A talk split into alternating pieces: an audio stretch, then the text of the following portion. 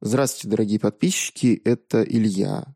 Выпуск, который вы услышите, был записан давно, еще в начале года, до известных событий и также до анонса бустер-пасса для Mario Kart 8, который мы успели уже немножечко поиграть, и впечатлениями, которым мы поделимся в следующем выпуске подкаста, если уже не поделились в других наших каналах информации.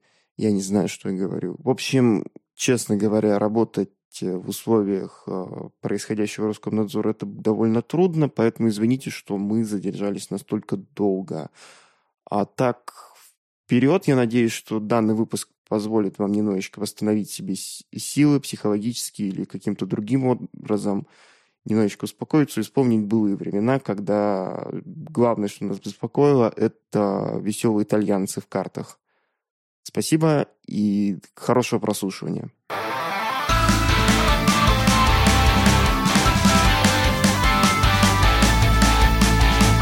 Всем привет! После месячного перерыва невкусные картриджи снова возвращаются.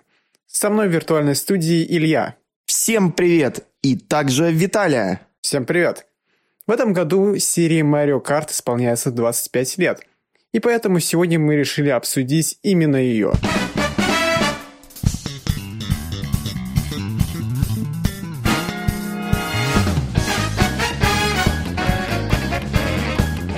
Сегодня в гостях у нас Фил из подкаста «Пена». Привет, Фил.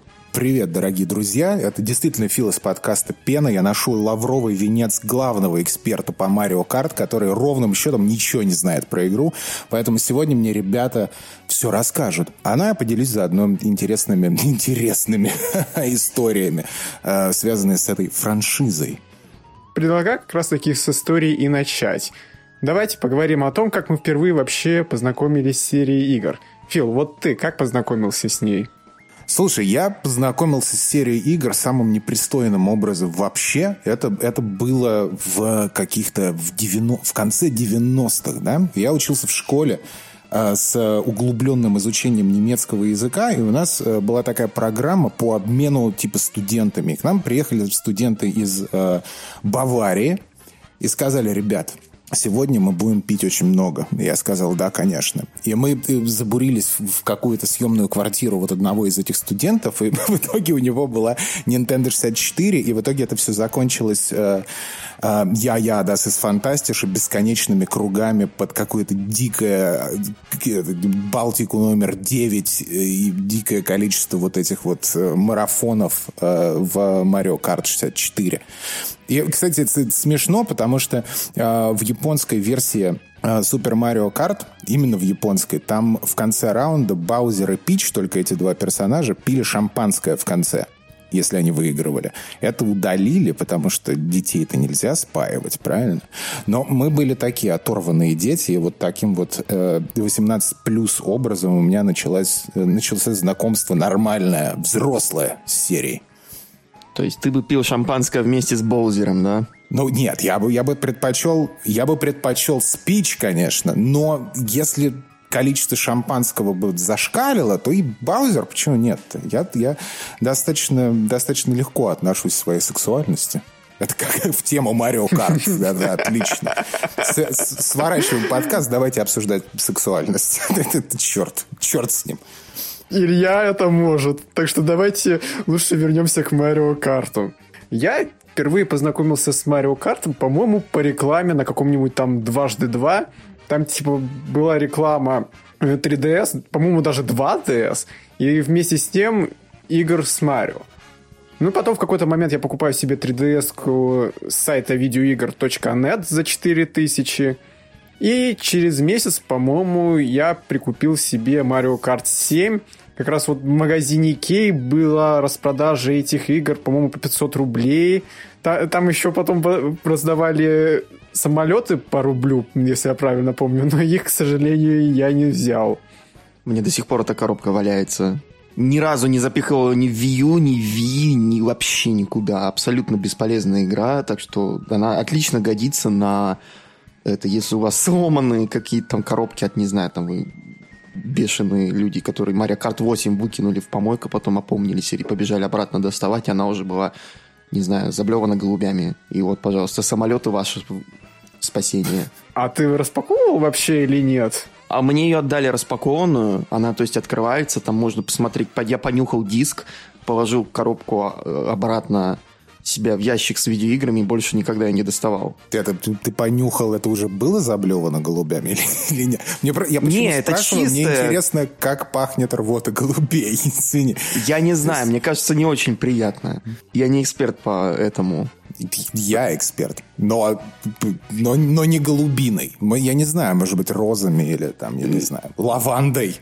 Кто Ты эксперт а... по работе э, баварских школьников, которые только что проиграли третий э, матч на Мумуранче в Марио Карт 64 и решили залить свое горе Балтикой номер 9. Это да, это, это, это правда. Все верно. Facts. Ну, давайте вернемся. Я поиграл тогда в Mario Kart 7, мне в целом понравилось, я играл по сети, Потом в какой-то момент я купил себе Switch и поиграл в Mario Kart 8 Deluxe. Это прям конфетка. А у тебя как, Илья, первое знакомство было с Mario Kart? Это долгая история, но, грубо говоря, у меня не было интернета на компьютере. У меня компьютер в 2006 году только появился, уже после того, как я начал ходить в школу. И то есть я долгое время был без компьютера. Может быть, чем-то это мне помогло не сойти с ума. А, в 2008 году у меня появился интернет, и примерно в то же время я начал узнал о существовании такой консоли, как Nintendo 64, и что есть такая вещь, как эмуляторы.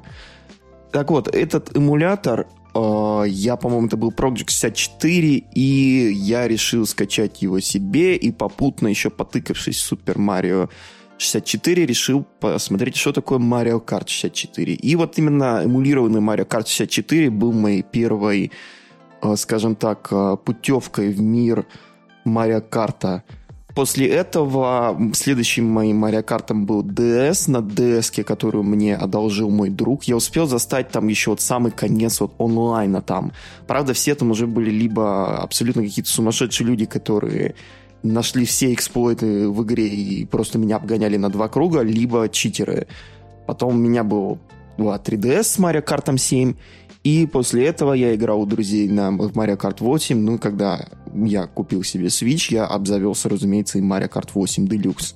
И между этим были еще и другие игры, похожие на Mario Kart, но мы о них не разговариваем. Так, давайте теперь перейдем к ретроспективе и поговорим в целом во всех играх, ну, по крайней мере, основных. Да, мы не будем говорить об аркадных э, Марио Картах, мне кажется. То есть мы можем, конечно, вспомнить, что были какие-то такие в эпоху GameCube был аркадный Марио Карт, еще какая-то VR-аттракцион был вроде бы, и к этому были причастны Bandai Namco, но это такая совершенно никого неизвестная вещь. Что все точно помнят, это Супер Марио Карт со SNES, который продюсировал Сигеру Миямото, а режиссерами этой игры были Хидеки Кона и Тадаси Сигияма.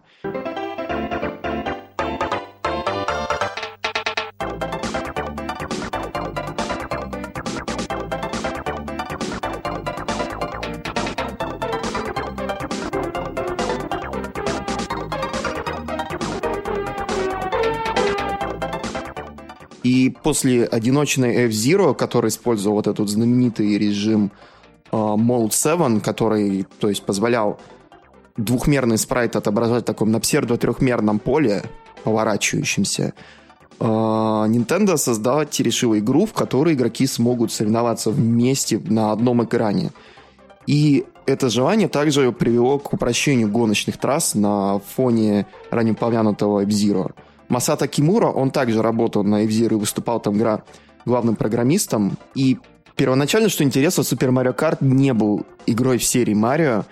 В первом прототипе вообще-то были абсолютно неинтересные гонщики, но идея вставить Марио в игру родилась только через 3-4 месяца, когда на одном из этапов разработки решили добавить, чтобы посмотреть, как он будет обгонять, обгонять другой карт.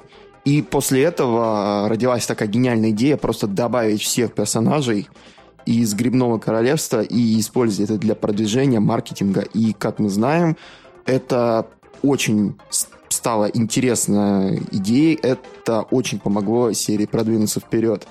А, в 90-м году игра вышла, получается, во всех регионах, кроме Европы. Европейский релиз, правда, задержался до января 93-го. Игра была коммерчески успешной, и ее обласкали как критики, так и игроки.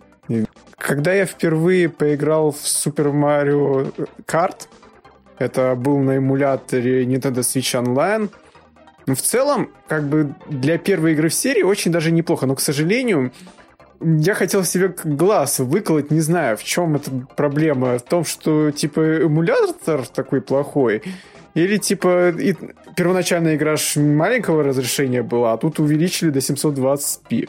Но тут проблема в том, что все-таки этот Mode 7, он, как его не эмулирует, все еще выглядит немного странненько. И, опять же, масштабирование спрайтов тоже совершенно не идеально. Как-никак это была 16-битная консоль 90-х, поэтому есть в этом проблема. Но, с другой стороны, когда я впервые начал играть в Super Mario Kart, это было на SNES Classic мини, а это было немного странно переходить с Mario Kart 8 на, скажем так, физику первого Super Mario Kart, потому что когда ты берешь в руки геймпад и начинаешь играть, ты чувствуешь, что вроде бы все на месте практически, но что-то все не так работает, и ты не можешь привыкнуть к этому первые несколько кругов. Потом ты что-то вроде более-менее схватываешь и начинаешь понимать, что а тут нету кнопки прыжка, тут нету там кучу таких вещей, которые ты привык до этого к игре. То есть тут совершенно по-другому работают прыжки. Угу. Когда ты дрифтишь, у тебя нет ускорения, то есть ты просто дрифтишь, чтобы вписаться в поворот. Да, предметы еще немного по-другому работают. Донки Конг э, в майке алкоголички катается, а не в привычном галстуке, как мы его помним. Это, по-моему, еще Джуниор был, по-моему. И это было еще вроде обычный... бы... До... А, нет, да, Джуниор, Джуниор. Это еще было до выхода Donkey Kong Country, когда англичане переделали из Rare. Донки Конга, того персонажа, которого мы любим и уважаем. Да вообще Super Mario Kart это такая веха. Это нач- начало просто торжественного триумфа серии. Поэтому, естественно, когда мы ретроспективно прыгаем из восьмого Deluxe в Super Mario, мы такие, что Super Mario Kart, естественно мы, естественно, не понимаем. Ну, то есть мы ждем, что это будет практически те же самые механики, но типа с 16-битной графикой. На самом деле это не так, но чисто психологически. А так вообще э, я в, Super Mario э, Kart поиграл на э, свече уже давно, потому что я всю жизнь как-то получилось этот Sega Boy, рос Sega Боем, э, и, и не было, понимаешь, даже самое интересное, что не было аналогов на Сеге, нормальных. То есть там были какие-то от Blizzard, были, э, был Road Rash, но это совсем другая вообще история. Э, но такого, э, скажем, шикарно, шикарной гоночки супер аркадной с любимыми просто персонажами не было. И самое интересное, что э, именно вот в Супер Марио Карт там не было приглашенных гостей. То есть там это были вот супер из, из серии Супер Марио, из серии Марио. То есть там были только Луиджи, Пич, эти Баузеры, вот эти вот все ребята. И потом э, это меня, меня чем пленил восьмой, ну мы, я забегаю немного вперед, это тем, что э, это, это начало напоминать мне Smash, Bra, э, Smash Bros. Потому что это превратилось в такую, знаешь, метавселенную Nintendo, когда ты мог кататься кем угодно вообще. Ты хочешь Инклинга из Сплатуна, ты хочешь взять э, из... Э, как собачку зовут? Из... Э, Изабель. Animal Crew, Изабель. Кем хочешь, чем тем и катайся. Вот это вот пленительно. Но без вот этой вот совершенно фундаментального хода и даже случайного со стороны Nintendo сделать э, гонку в серии, э, вернее, в вселенной э, Марио, это просто феноменально. Мне вот интересно, если бы Nintendo не догадалась бы вставить Марио, чтобы чисто посмотреть визуально, что бы нас ждало? И была бы эта игра такой же популярной, как сейчас Mario Kart? Было бы, наверное, как с э, предшественниками Smash Bros, которые существовали тоже примерно до этого. То есть мы можем вспомнить, что были какие-то похожие на Smash файтинги, в которых тоже можно было прыгать и на платформы и все такое, но мы о них не вспоминаем, потому что существует Smash Bros, там есть наши любимые персонажи. Там, то есть, это был бы такой интересная игра для любителей э, аркадных гоночек, но в итоге, мне кажется, все равно бы люди пришли к тому, что нужно делать именно кроссоверы с любимой вселенной. Как и произошло да, со Смешем. Абсолютно. Абсолютно. Потому что, ну, любовь, которая вообще распространяется на персонажа Nintendo, она, как бы сказали в Челябинске, unprecedented. Потому что попытки были со стороны там Crash Bandicoot тоже у них была серия, потом была серия у Сеги там с Соником, и там Шиноби тоже были, Тейлс, они там тын тын тын тын тын тын вот это вот этим занимались. А она, и они достаточно нишевые оказались-то в итоге. Потому что то, как повлияло вообще в принципе Марио Карт на культуру мировую в целом, вот это абсолютно такой феномен сам по себе. Поэтому, да, я думаю, что там не, не, не было выхода. Я думаю, рано, рано или поздно, понимаешь, они бы все такие... Слушай, а у нас есть какая-то гонка, давай, может быть, туда запихнем вот персонажа из Марио вселенной. Потому что потом по той же самой логике они начали расширять вселенную Марио, вернее, расширять вселенную Марио Карт и принимать туда как раз персонажей из э, других серий Nintendo. Вот, вот, то есть здесь не было, не было другого варианта развития событий, на мой взгляд. Ждем, когда в Mario Kart появятся персонажи из F-Zero. Там есть вообще персонажи или нет? Я просто не играл. А, по-моему, там конкретно нету капитана Фалкона, но можно Мии одеть а, в комплект костюма капитана Фалкона. Но есть трассы не, ну, с F-Zero капитана Фалкона надо. Есть две ну, трассы. Про трассу с F-Zero знаю. И есть карт, который можно тоже своего мишку посадить, похожий на корабль из F-Zero. Просто учитывая то, что Зира в 2003 году там вышла последняя часть, и все, она, по сути, мертва, эта серия. А Марио Карт живет и дышит. Э, потому что, учитывая то, что Марио Карт вышла после, э, после F-Zero, когда, типа, хотели сделать именно пати-игру в каком-то смысле. Я и так сих... она живет уже по сей день. Я до сих пор немного страдаю в душе из-за того факта, что я знаю, что Nintendo в один прекрасный день пошли к Criterion Games, чтобы возродить F-Zero. И они такие, чуваки, сделайте нам F-Zero. И Criterion им сказали, нет, ребята, мы сейчас делаем Need for Speed Most Wanted 2012. И смотря на то, что вышло из этого, и что сейчас представляет собой Need for Speed, и что сейчас собой представляет э, F-Zero, то есть это просто такой title, который никто никогда больше не будет играть, кроме людей, которые помнят, мне немного грустно. Но зато у нас есть две трассы Они... в Mario Kart 8. Ну да. Они даже не пытаются как-то ремастерить эту игру. Я думаю, что это вообще, знаешь, такое проклятие игр, которые слишком долго не выходили сиквелы.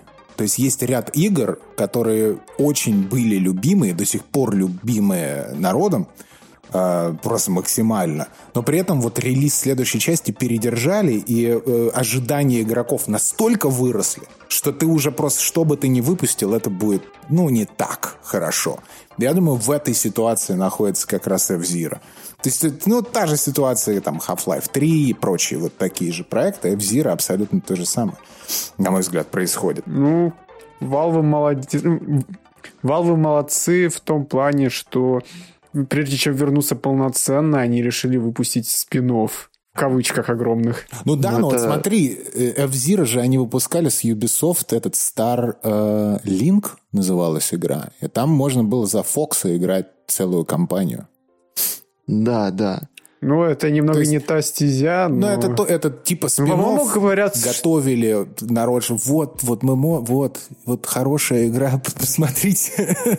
вот, но что-то вот, видишь, ну, не срастается. И то же самое вот с, Prime, э, с Праймом, э, Метроидом происходит, да, очень долго не было игр э, именно в серии Prime от первого лица, и вот в итоге мы имеем то, что имеем, понимаешь? То, что expectations были просто до рая выстроены. А в итоге они начали ее делать и свернули проект, потому что они поняли, что это просто вот тут уже никак не откликнется в сердцах э, олдскульных этих геймеров. И такие, ну ладно, давайте сделаем 2D.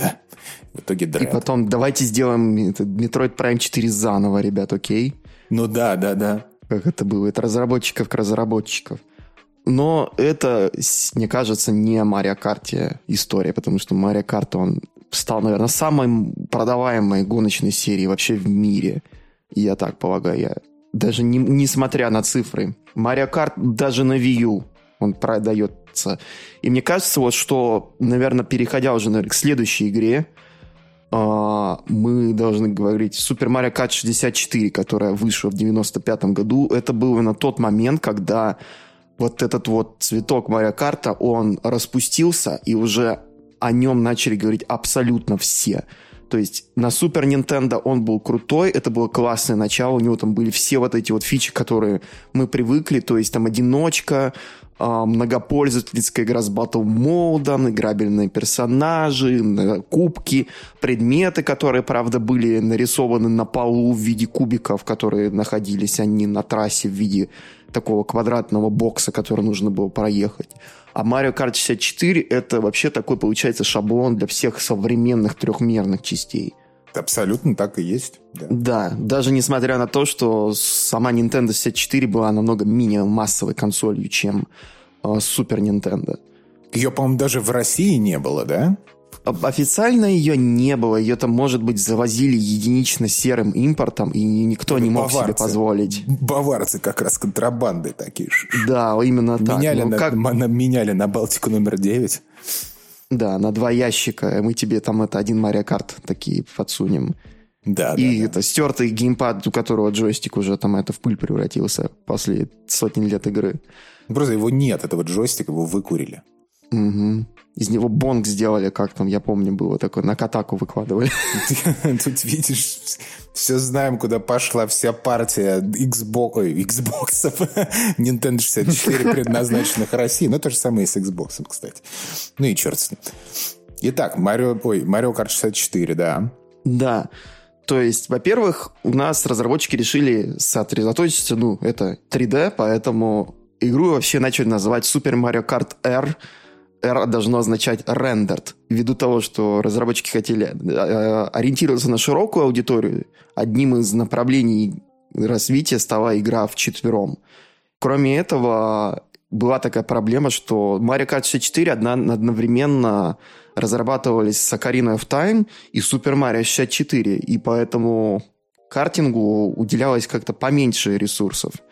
При этом все равно Сигеру Миямото несменно выступал в качестве продюсеров, и он часто консультировался с предыдущим режиссером серии Хидеки Конна.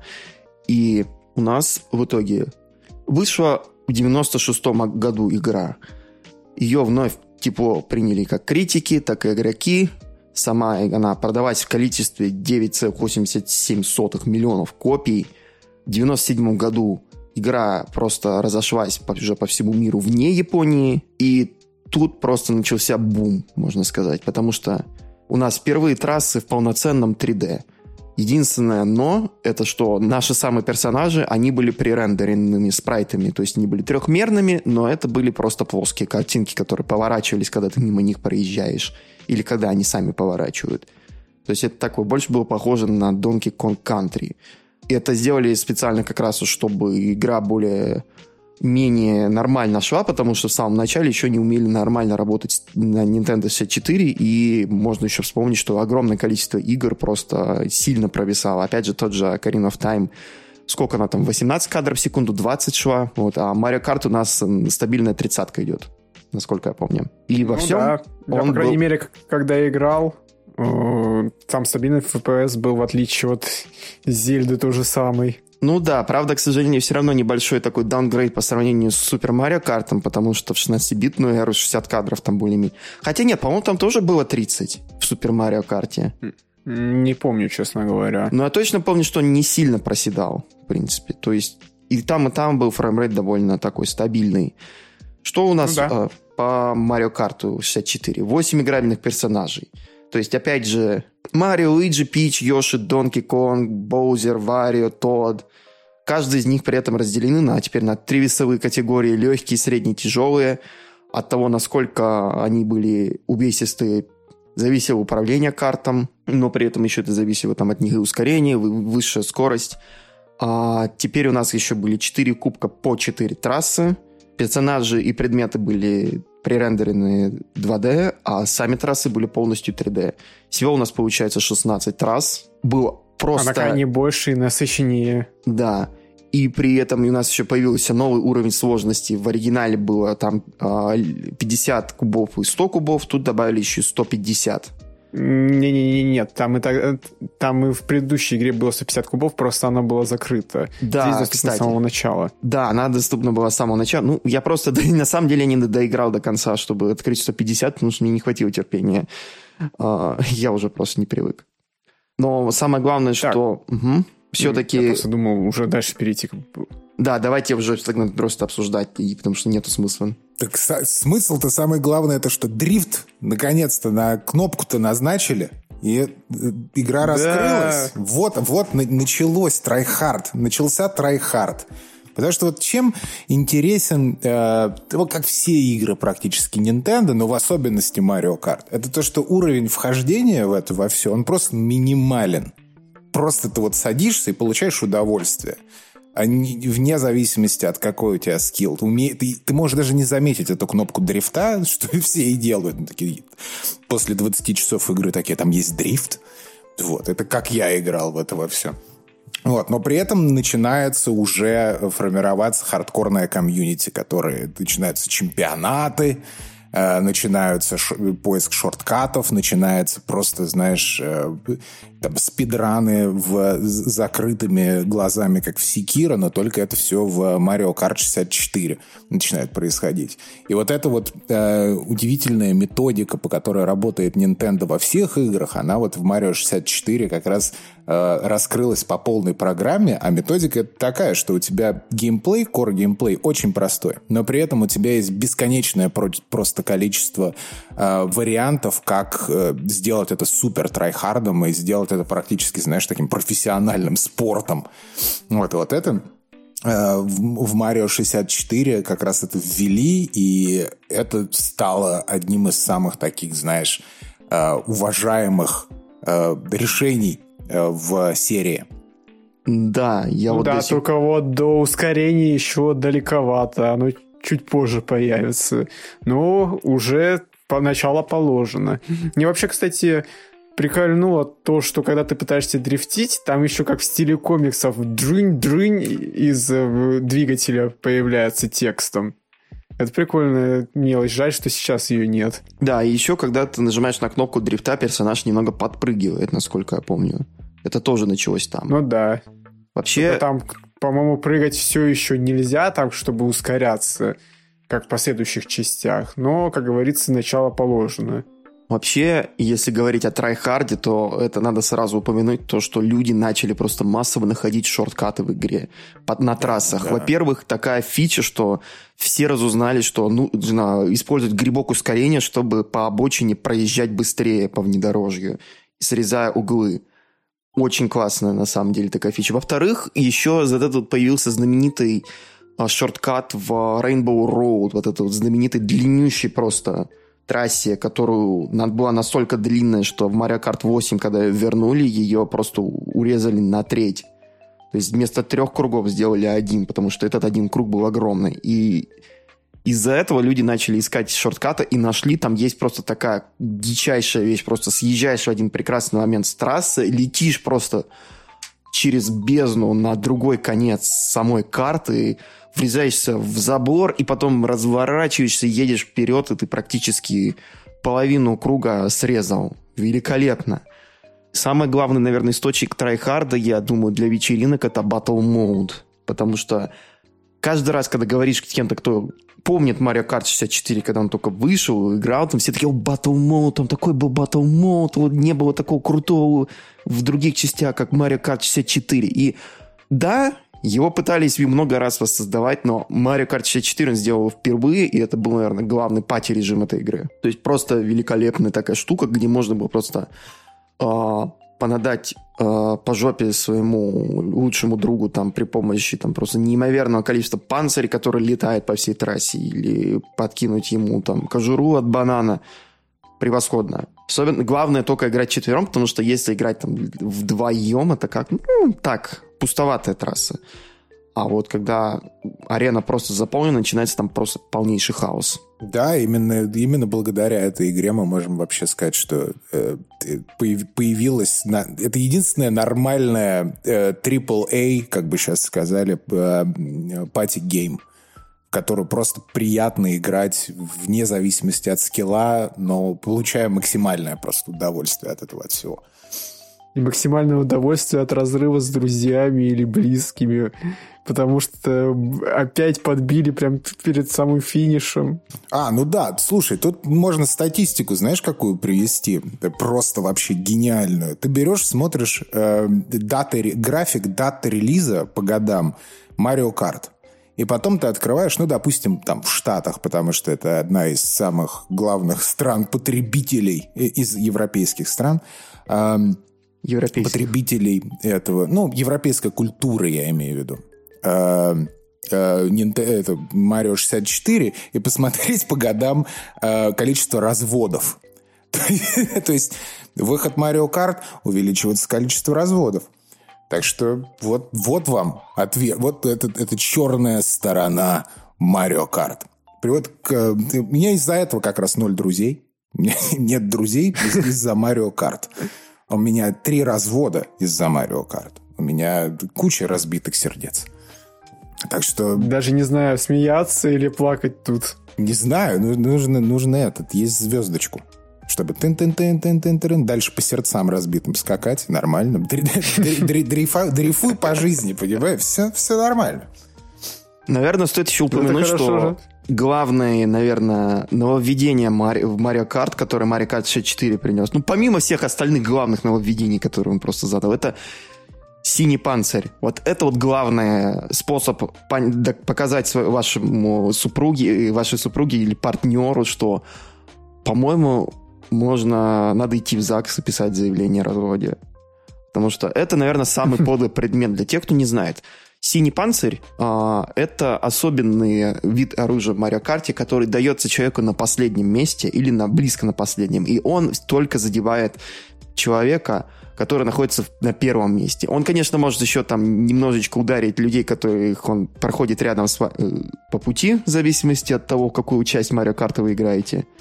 Но синий панцирь, то есть он и как только он попадает на человека, который на первом месте, он просто уничтожает все шансы вас спокойно пробиться на первое место до конца гонки. После, если, конечно, вы не набрали там фору в полкруга.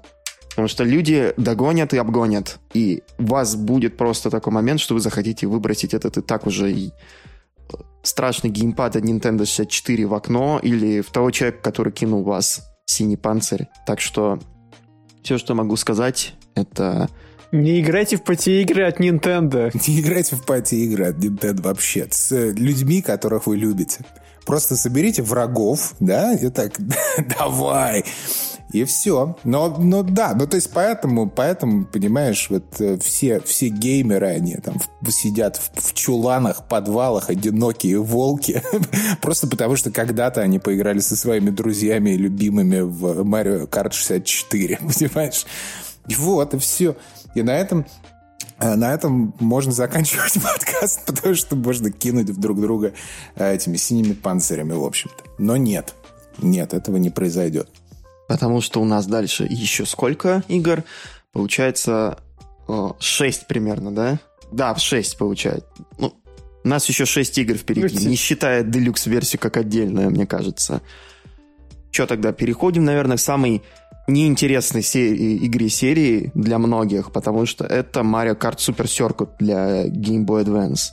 С одной стороны, круто, это Mario Kart на Game Boy, это полноценный такой Super Mario Kart фактически, но в портативной версии. О разработке вообще, в принципе, Super Mario Kart Super Circuit известно довольно мало, кроме того, что на ней работали Intelligent Systems, а не внутренние студии Nintendo. Она вышла в 2001 году, была принята хорошо, продажи были, правда, ниже, чем Nintendo, на Nintendo 64. Там было 5,9 миллионов копий всего продано. И, наверное, понятно почему, потому что во многом эта игра была повторением Супер Марио Карта, то есть это были спрайтовые полностью персонажи, такой а-ля Mode 7 на графический, получается, стиль. То есть, опять же, вот этот плоский поворачивающийся пол там с минимальным количеством 3D. Дрифт тоже был автоматический, предметы тоже лежали на полу, монетки тоже. Однако из Mario Kart 64 тут перекочевали некоторые ключевые детали. Во-первых, тот же ростер, у каждого персонажа его карта свой вес и скорость. Предметы выдавали уже не кубики, нарисованные на полу, а левитирующие такие кубики коробки. И большая часть предметов, она, в принципе, перекочевала из Nintendo 64. И по количеству трасс она в итоге стала третьей. То есть 40 штук там было всего, из которых половина были совершенно новые, а остальные это были ремейки из Супер Марио Карта. Я честно скажу, Марио Карт Супер Circuit я никогда толком не играл, и за то ограниченное время, которое я решил с ней ознакомиться, как-то она меня ничем не увлекла, помимо того, что э, это круто, это портативный Супер Марио Карт. Для своего времени это было действительно интересно. Ну, у меня примерно такая же ситуация. Я начал играть, и я несколько раз приходил на пятом месте из-за отвратительного управления. Я немного в сценарии слукавил, э, дрифт э, автоматически есть, и есть тот, который назначен на отдельную кнопку. И тот, что назначен на отдельную кнопку, он очень резкий, Соответственно, если там, например, ты играешь какие-то другие Марио карты, ты можешь спокойно с помощью отдельного дрифта вписаться в поворот, даже в том же самом Марио 64, то здесь нет. Отдельный дрифт, он слишком резкий. Дрифт, который автоматический, он слишком медленный. И из-за этого я все время проигрывал, приходил на пятое место, и игра меня дальше тупо не пускала. И, соответственно, когда тебя игра дальше не, пус- не пускает, ты такой думаешь, ну, значит, не мое, всем пока. И дальше играешь в другие части. Ну, опять-таки, это же вот Game Boy Advanced, да, давайте будем честными, друзья. Э, Game Boy Advanced приобрели себе люди, которые очень хотели приобрести все, что угодно, что могла бы выпустить Nintendo.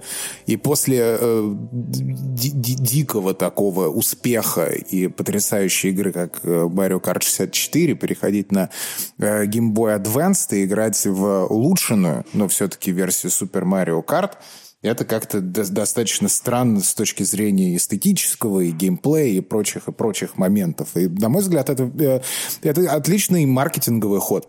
То есть давайте на каждом, на каждом устройстве от Nintendo у нас будет хоть какая-то версия Mario Kart. Понятно, что э, Game Boy Advance бы не потянул ни, ничего, кроме того, что они выпустили в виде Mario э, Kart Super Circuit.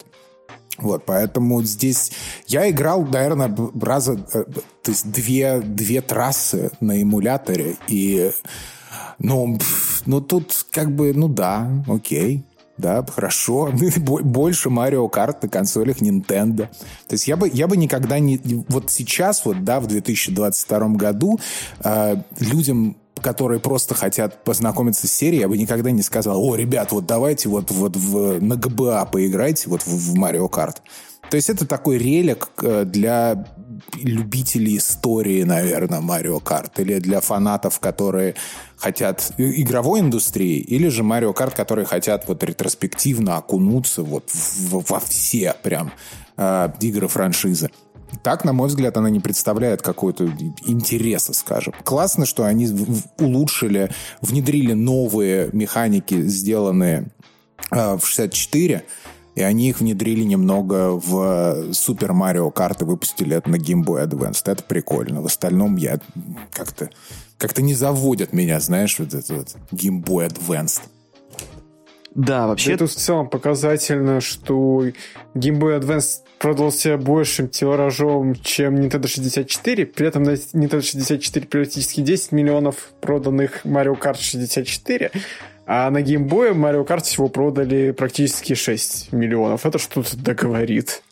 Ну да, то есть это не та игра, которую ты хочешь поиграть на Game Boy Advanced скажем, скажем, если ты хочешь вообще играть на Game Boy Advance, то это явно не, не, не этот title. Ну, вообще, Game Boy Advance, он все-таки сам по себе такой, он больше такой 2D э, платформа, а не такой 3, а не игра, для, а не платформа для трехмерных игр.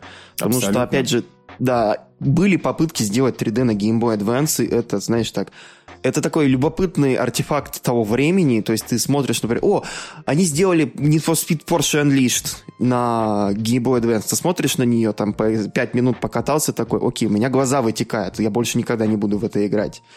На мое удивление, они сделали потом еще 50 штук каких-то трехмерных гоночных игр на Game Boy Advance.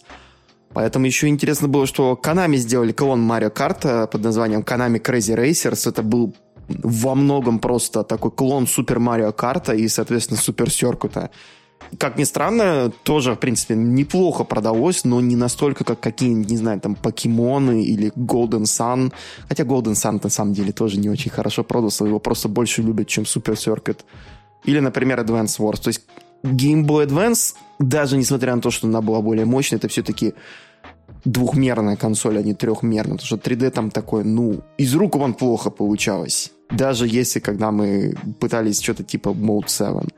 То есть, да, это типа было того, что на Super Nintendo, но уже через буквально там пару лет у всех будут в руках DS и PSP, и все забудут о старой трехмерной графике, как о плохом сне. Да, да. Так, так и есть, так и мы и заби- забиваем и забываем, как о страшном сне, и переходим в куб но, но, но не в Xbox Cube, а в Nintendo GameCube и Mario Kart Double Dash. Что вы можете сказать? С двумя восклицательными знаками, самое двумя, главное. С двумя. Я думаю, что там какое-то есть... Слушай, вот там, наверное, есть какая-то пасхалка в этих двух восклицательных знаках. Это, наверное, что-нибудь значит. Это, наверное, описались и хотели написать 11, но написали шифтом, и там два восклицательных знака. Вот, это, я не, слушай, вот это вот факты, знаешь, такие супер непроверенные, это прям от Фила из подкаста Пьяна. Короче, я не помню, в какой именно из частей э, Mario Kart, может быть, даже 64. Э, супер факт, вы не пожалеете, что сейчас потратили время его послушать. Когда вы заканчиваете гонку, у вас э, скорборд появляется, и там начинает играть мелодия. Если вы проиграете эту мелодию, дадите ей проиграть 64 раза, то произойдет то, что я не помню. А, так что вы можете сами... Что тогда произойдет? Что По-моему, это было в Мари... Это тоже не проверено. По-моему, это было в Mario Kart 64. Там просто внезапно появляются другие инструменты. И говорят, что это какой-то баг, потому что просто... Игра не будет ожидать, что вы оставите ее проигрывать 64 раза подряд. Эту музыку. Так она такая, чувак, ну, может, хватит, а для всех любителей... Ну, учитывая то, что консоль 64, игра 64, и тут 64 раза, ну, это такое странное совпадение. Задание для слушателей давай дадим. Вот кто хочет, может проверить и рассказать, поделиться в комментариях. Что, что произойдет после того, как вы оставили 64? Сколько разводов? Сколько раз вы успеете развестись, пока 64 раза проиграет конечная э, мелодия раунда? Ладно, давай а, э, а, Double Dash 11. Я теперь буду называть как хипстер. Это, это Double Dash 11 на самом деле. А вот ты на знаешь, число 11 все-таки связано с Mario Kart Double Dash. Как? Узнаешь вот. буквально через минуту. Но, во-первых, немного об истории. Игра вышла в 2003 году на нашей любимой кубической фиолетовой консоли. Это нету фиолетовой кубической консоли, которую мы любим больше, чем GameCube. И в основном ее очень хорошо приняли, хотя, конечно, была такая проблема, что кто-то критиковал за малое количество инноваций, но мне кажется, это люди, которым просто нужно было к чему-то придраться. Продалась она количеством в 7 миллионов копий. На GameCube, опять же. То есть э, было ниже, чем Mario Kart 64, но при этом заметно выше, чем э, на GBA, который был более массовой платформой. И в этот раз Nintendo все-таки решила сделать такую инновацию, которая, мне кажется, не было в других сериях игры, но, во всяком случае, такую очевидную. Теперь в одном карте находится не один, а два персонажа, которых можно выбирать меню. То есть в любой момент игроки могут поменяться местами, и в этом смысл в том, что, получается, каждый из персонажей может держать там у себя в руке один предмет. И то есть можно было, получается, меняя местами двух персонажей, которые находятся в карте, можно менять то, какой предмет у вас находится в руках, насколько я помню. И получается так, что геймплейно в одиночном режиме один персонаж управляет картом, а другой пускает действия предметы. И, соответственно, выбирая какие-то специальные пейринги, то можно было получать какие-то еще дополнительные способности в виде уникальных предметов. Например, я вот не помню, у кого-то из персонажей, по-моему, это Баузер какой-то еще из его прихвостней. Я даже не буду вспоминать, но, короче, у кого-то персонаж там появляется огромный чочом, вот это вот зубатый шар металлический с, на, на цепи, который тебя дергает вперед, и при этом еще и готов сожрать всех противников впереди. Это было прикольно, например. Кусалкин. Да, он называется Кусалкин в русской локализации. А, но русской локализации у Double Dash не было, кстати. Вообще, русской локализации у Марио Карта не появилась до седьмой части, напомним. Да, а... в целом локализации не появлялись до 2011 года. Ну, По крайней да. мере, игр Nintendo официальных. Да. Хотя это... и новый диск обещали. Они много чего обещали. Стоит ли им доверять? Это другой вопрос. Не доверяли мне. Да, они уже мертвые. Да. Рибозо. Ладно, давайте вернемся. Да. Также стоит отметить тогда, что Double Dash это первая игра, в которой не используются для персонажей э, спрайты. То есть перед нами полностью трехмерные модели, как э, самих персонажей, так и их картов. В игре, кстати, присутствует и 20. И предметов, да. В игре присутствует 20 персонажей, и из них новичков 11. Фил. Видишь? 11 видишь? новичков. Все, конспираси. Распространяем конспираси. Да, согласен. То есть это 9, был 9-11. 9-11. Если M и K сложить, да, по принципам мистической геометрии, то это 9-11. Понимаешь? Так что все. Вот, вот, вот. Вызываем скорую. Мы раскусили. У меня все с собой. Я, когда я сейчас еще один грибочек съем, и будет ту ту ту ту ту Вот, и поэтому все нормально. Я, у меня уже все светится, переливается разными цветами. Да, у нас 9 новичков и 1, 9 старичков и 11 новичков. 9-11. Never forget, ребята. И мне кажется, никто Never Forget не сделал Double Dash, потому что все-таки это, наверное, самая уникальная игра серии в этом плане, потому что а, ну, опять же, все вот эти вот фичи там с батл модом, легкие, средние, тяжелые веса персонажей, которые влияют на характеристики. А, и кроме того, что еще у нас появляется такая вещь, как а, несколько гоночных картов, которые тоже зависят от веса героев. И у нас еще тогда больше показателей, которые влияют на э, перформанс в игре. То есть помимо веса и скорости добавилось и ускорение. И кроме того, в игре теперь 16 трасс, из них все они, и все они новые. И помимо этого еще есть э, зеркальный режим, то есть все эти 16 трасс, они то есть, повернуты по своей оси. Вы знаете, что такое зеркальный режим, я думаю, не надо объединя... э, пояснять. И он, этот режим открывается после победы на всех трассах на сложности 150 кубов. И, по сути, это, получается, отзеркаленные трассы, которые, опять же, на 150 кубах. Также появляются такие у нас вещи, как э, двойные коробки с предметами, э, которые дают, получается, каждому персонажу по, э, по айтему держать в руках, между которым можно переключаться. И, кроме того, появились такие интересные фичи в мультиплеере. Во-первых, Double Dash, по-моему, была первая игра серии, которой можно было играть в восьмером локально за двумя консолями, соединенными при помощи LAN-адаптера. То есть для этого вам нужно было бы два геймкуба, 8 контроллеров и два телевизора, разумеется. И при этом, чтобы у каждого из вас был такой еще этот э, специальный кабель, который мог соединить два геймкуба. Я даже не помню, это был LAN-адаптер или там был какой-то специальный такой серийный кабель, но такая фича была, и к сожалению, это довольно трудно воспроизвести сейчас, потому что нужный провод, к сожалению, стоит огромного количества денег.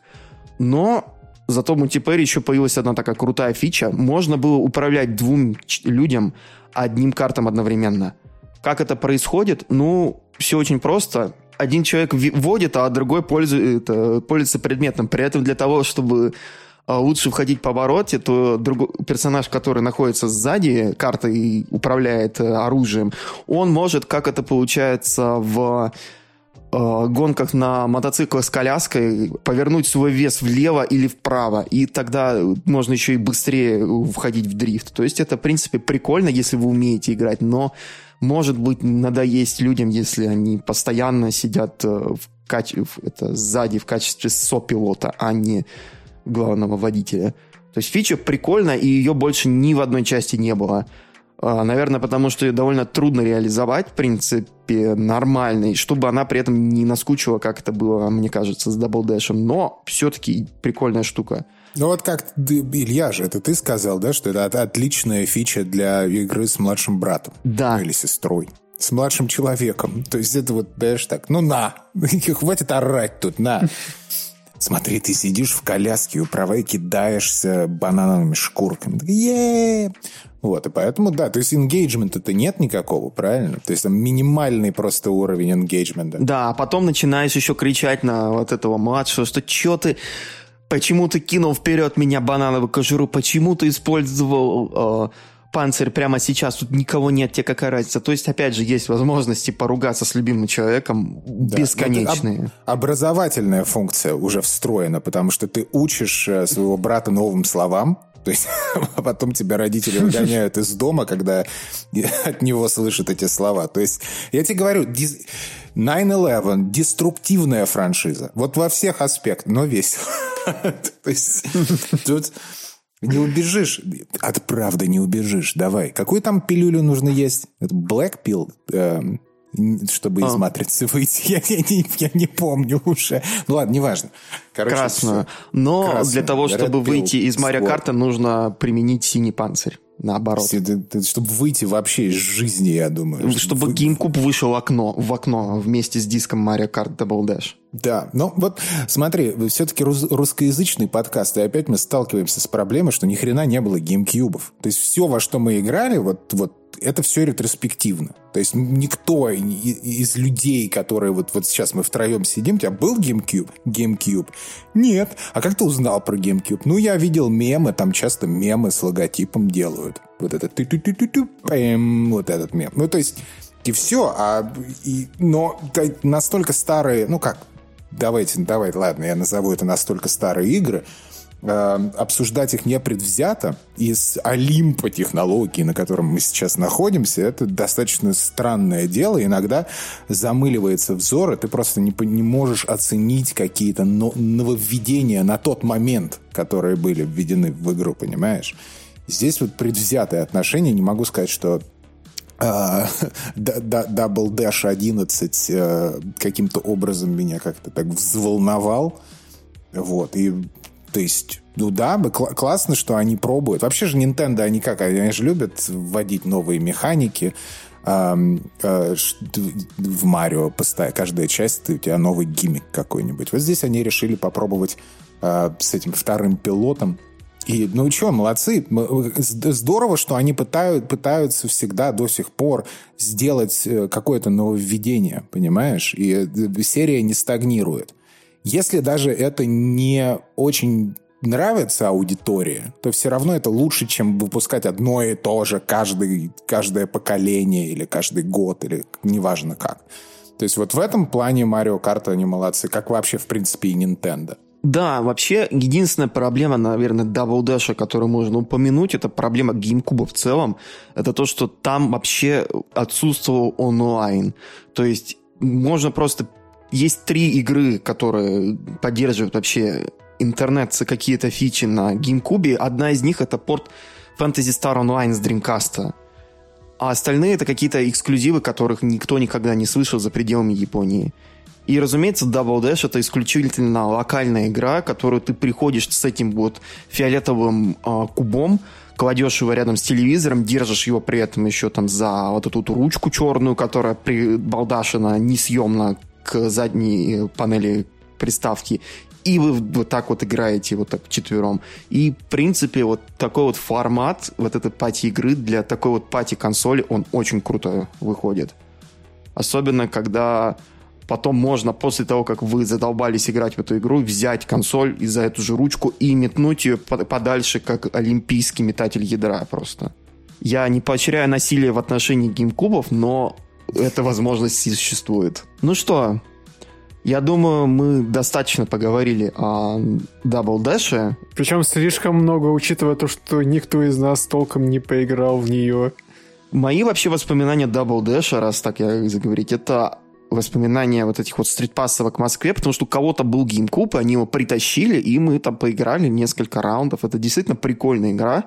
Она ничуть не ху... ничем не хуже других Mario Kart той эры, тот же там Wii, 7 или DS, который мы обсудим позже, она действительно была такая прикольная. У нее действительно по сравнению с Mario Kart 64 был такой вот неплохая графика и очень а, такой стабильный framerate. Я уже не помню, по-моему, там было 60 даже. Я не помню только как четверем, там было 30 или 60, но апгрейд визуально Мне прям кажется, виден все уже 30. По-моему, в Wii U версии, по-моему, снижается FPS до 30, когда играешь в четвером.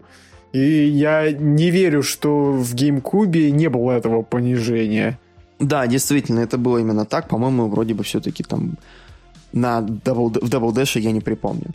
А вот что я точно помню, это как я играл в Mario Kart DS, и там вот было действительно точно стабильные 60 FPS в мультиплеере. И это было действительно круто для такой маленькой портативной консольки, а, начинка которая была, в принципе, такая на уровне первого PlayStation, только чуть-чуть более навороченный. Я полагаю, тогда мы переходим уже к следующей части серии. Это Mario Kart DS. И, наверное, такой первый Mario Kart, который имеет у нас шансы вообще быть известным среди широкого круга геймеров. Но широкого круга относительно по сравнению с тем, что, опять же, давайте вспомним, кто у нас в России покупал DS, против кто у нас в России покупал PSP. Нас на самом деле не страна Марио Карта, у нас страна бернаутов, нитворспидов, э, и, я не знаю, там может быть Team Racing. Но Марио Карт у нас начал появляться только с первыми консолями, получается, Nintendo, который начал официально завозить. И как раз у нас новый диск начал официально завозить а Nintendo DS и Wii, там, получается, в середине 2000-х. А, маркетинг был из рук вон плохой, поддержка еще хуже, а, картриджи возили редко, и если вы привезли к себе Mario Kart DS, то, скорее всего, вы купили его на eBay или еще хуже, вы использовали такое магическое устройство, которое вставляется вместо картриджа и на которое записывается Mario Kart DS из интернета. И которое ломает роутер. Да, мы легальность этого метода игры в Mario Kart DS мы не будем обсуждать, но я точно помню, что работал онлайн на таком устройстве точно так же, как и на лицензионной копии игры. Давайте, наверное, тогда начнем все-таки, что такое Mario Kart DS. Это, наверное, первый полноценный такой трехмерный Mario Kart на портативке. Он вышел в 2005 году и продался просто массами, просто 23,5 миллиона копий. А, критики, конечно, жаловались, что был довольно скудный онлайн-функционал, но, блин, это был первый онлайн-функционал в серии Mario Kart. А, Nintendo вообще вернулись, в принципе, к формуле одиночных покатушек, потому что давайте честно, на так, довольно слабенькой Nintendo DS а, рендерить двух персонажей и трехмерных карт это было ну, нецелесообразно. Количество персонажей снизилось до 12, а количество трасс, правда, возросло у нас э, два раза по сравнению с Double Dash. У нас появились 32 трассы, половина из которых, правда, была взята из предыдущих игр, но ладно, нормально стало возможным еще играть, получается, по сети, как мы уже обсуждали, но было куча ограничений. Во-первых, максимум игроков было 4, а сложность была только одна, и получается никаких там еще сумасшедших предметов, которые можно было ожидать в предыдущих частях, а, как, например, вот триплеты и тому подобное, не было. Или каких-то гигантских там, опять же, кусалкиных, которые были в Double Dash. Еще одна интересная фича, это возможность была поделиться игрой через DS Download Play. То есть, если у вас вдруг там собрались просто в четвером, то у всех у вас DS-ки, а, в России это практически не существовало такого феномена, за исключением такой нишевых, получается, тусовок типа стритпассовок. А, просто у одного человека есть копия Mario Kart DS, вставляет он ее в свою консоль, раздает на три другие игры, э, три другие копии игры на Nintendo DS, и можно играть в мультиплеер абсолютно спокойно. И эта фича, на самом деле, я до сих пор сожалею, что не существует, например, на том же свече, что она у нас была только, получается, на DS, а на 3DS. И сейчас, к сожалению, чтобы поиграть в какую-то онлайн-игру, или точнее не онлайн, а локально поиграть какую-то мультиплеерную игру, нужно, чтобы обязательно у вас либо играть на одной консоли, либо покупать две копии игры. А вот Mario Kart DS это было прям действительно круто, что можно было просто... Есть одна копия, все остальные, ну какая разница, повеселитесь и все равно же весело. Mario Kart DS еще чем отличается от других э, частей, что когда уже вот этот try hard, когда уже я успел застать в онлайн Nintendo DS, там его, получается, хвост его конца жизни, и Mario Kart DS до сих пор был тогда еще живой. В 2013-2014 году, по-моему, его как раз выключали. И я на себе испытал этот tryhard в онлайне, потому что в Mario Kart DS нашли такой очень классный эксплойт под названием Snake Drift или Snaking. Ну, фактически, что означало, что люди поняли, что для того, чтобы ехать быстрее, нужно дрифтовать сначала влево, потом вправо, потом влево, потом вправо, так вот зигзагами дрифтовать и набирать при этом ускорение. И это так э, совершенно дисбаланс такой вносил в игру, что ты не можешь просто расслабиться и на- нажимать влево-вправо, когда тебе нужно просто повернуть, тебе нужно просто постоянно вот эту э, крестовину фигачить в одну сторону, в другую, в одну сторону, в другую, и вот э, ты едешь спокойно, и потом мимо тебя там потом, не знаю, проносится чувак, который дрыгается влево-вправо. Это такой, окей, понятно, как это все тут происходит. И м- Mario Kart, в общем, онлайн Mario Kart DS был прикольный, но э, в один прекрасный момент он просто превратился в вот такое вот шоу. Ну и, конечно, еще там местами были какие-то хакеры, которые начали страдать херней и менять образы игр. Ну, опять же, их было довольно мало, но вот так вот, это мои воспоминания Mario Kart DS. Это я сидел в библиотеке университета, и вместо того, чтобы сидеть на лекции, я фигачу Mario Kart в онлайне. Было весело, на самом деле, но немного надоело потом. Ну, здесь, как, на мой взгляд, вот опять э, Nintendo, они стали, с одной стороны, заложниками своих собственных технологий, потому что Nintendo DS не, не самая мощная консоль, все-таки и портативная, но и, ну, соответственно, мы так э, свои ожидания можем немножко понизить. А с другой стороны, фантастика, что это портативно, правильно? То есть ты, даже несмотря на то, что тебе приходится прыгать через тысячу миллиардов обручей, чтобы поиграть со всеми, особенно в России, но, но при этом это класс, все равно здорово, да? То есть вот объединение, ну то есть вот, вот этот локальный и, и, и, и мультиплеер локальный и по сети, э, что делает, э, собственно, пати-гейм, пати-гейм, это народский, с кем ты рубишь постоянно. И вот это вот, вот это одно из самых главных достижений. DS. Да, вообще еще главное и самая интересная фича вот этой вот игры, то что по сравнению с другими Nintendo играми на DS, тачскрин тут используется просто минимально.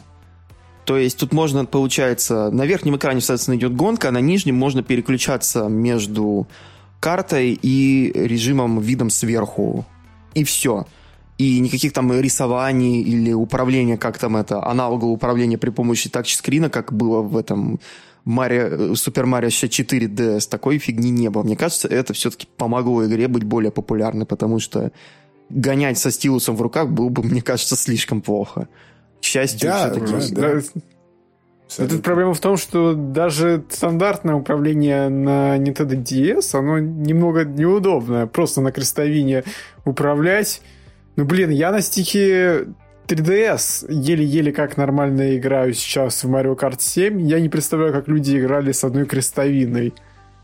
Ну, легко, на самом деле, на DS, конкретно Lite, на... я не помню про оригинальный, я не особо пользовался оригинальной версией DS, но на Lite крестовина была довольно такая мягкая, а, по сравнению с версией, по сравнению с DSi крестовиной и крестовиной на 3DS, и там, в принципе, было вполне возможно ну как таким, с ограниченным, конечно, по сравнению с полноценным геймпадом комфортом играть, но все-таки это было возможно. Единственная проблема, что, опять же, эта вот ds лайтовая, она квадратная, и у тебя потом уже просто начинают ныть руки, потому что тебе нужно нажимать на шифты для того, чтобы дрифтовать там и предметы использовать. Ну, это по желанию предметы. Там, по-моему, была еще кнопка на лицевой стороне. Но игра была, на самом деле, действительно прикольная, потому что, вау, Марио Карт, еще и портативки, еще ds Муа. Ну вот я, например, играл недавно в DS, чтобы под... Э, в DS-версию, чтобы подготовиться к этому выпуску. И вот по своей сути это тот же самый Mario Kart 7, но просто немного другие гиммики. Ну, по крайней мере, там, например, ну, не забегая немного вперед, например, нельзя по воздуху летать. Вот, но в целом тот же самый Mario Kart DS, я могу сказать, что это очень схоже с Mario Kart 7. И это круто, что даже такая маломощная портативка смогла вывести такую игру. Да, у нас есть там такая кастомизация, получается, карта, то есть можно менять там колеса, а, кузов, а, соответственно, вес персонажа тоже влияет на, на статы. Потом есть еще такие вещи, соответственно, как там режим миссии, там боевой режим тоже, мультиплеер такой есть, наподобие того, что было в Mario Kart 64. И получается у нас еще вещи типа тоже Гран-при сохранились в предыдущих частей традиционно, и Attack. Ну, это прям полноценный Mario Kart, который еще можно было делиться им э, с друзьями, чтобы вчетвером поиграть на, не знаю, там вместе, пялиться в эти маленькие экраны DS Lite, когда это было в то время.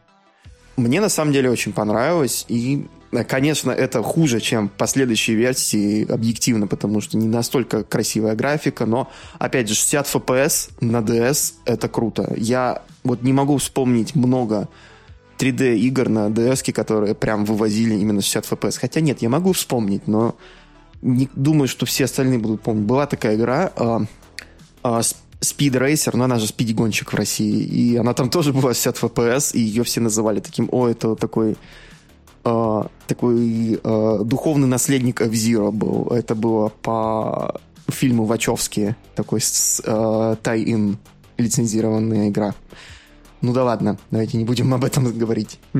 Ну, в целом можно перетекать дальше. А дальше у нас по списку получается Nintendo Wii. Чем у нас мы, чем мы помним Nintendo Wii, ребята? Давайте. Мемами. Что это у нас? Э, эти вот палки, нунчаки. Да. И как вы думаете, как большинство людей играло на Wii? Подожди, руль. Правильно. Руль. Я предпочел бы играть с нунчаком дополнительно. Но во всем маркетинге э, Mario Kart Wii, он рекламировался именно как вот с этим вертикальным вот этим вот э, пультом. То есть ты рулишь им как штурвалом. И Mario Kart Wii, она вышла уже в 2008 году, то есть получается где-то полтора-два года после выхода, а, собственно, Wii на мировом рынке. А, и она продалась уже тиражом более 37 миллионов копий. Оценки были разнообразные. А, и игра вообще берет за основу Mario Kart DS и старается сделать его лучше. И особенно это касается онлайн-составляющей. Трасс тоже, как и в Mario Kart DS 32, но, опять же, 16 новых, 16 старых. А, появились новые предметы, мотоциклы, персонажей стало 26.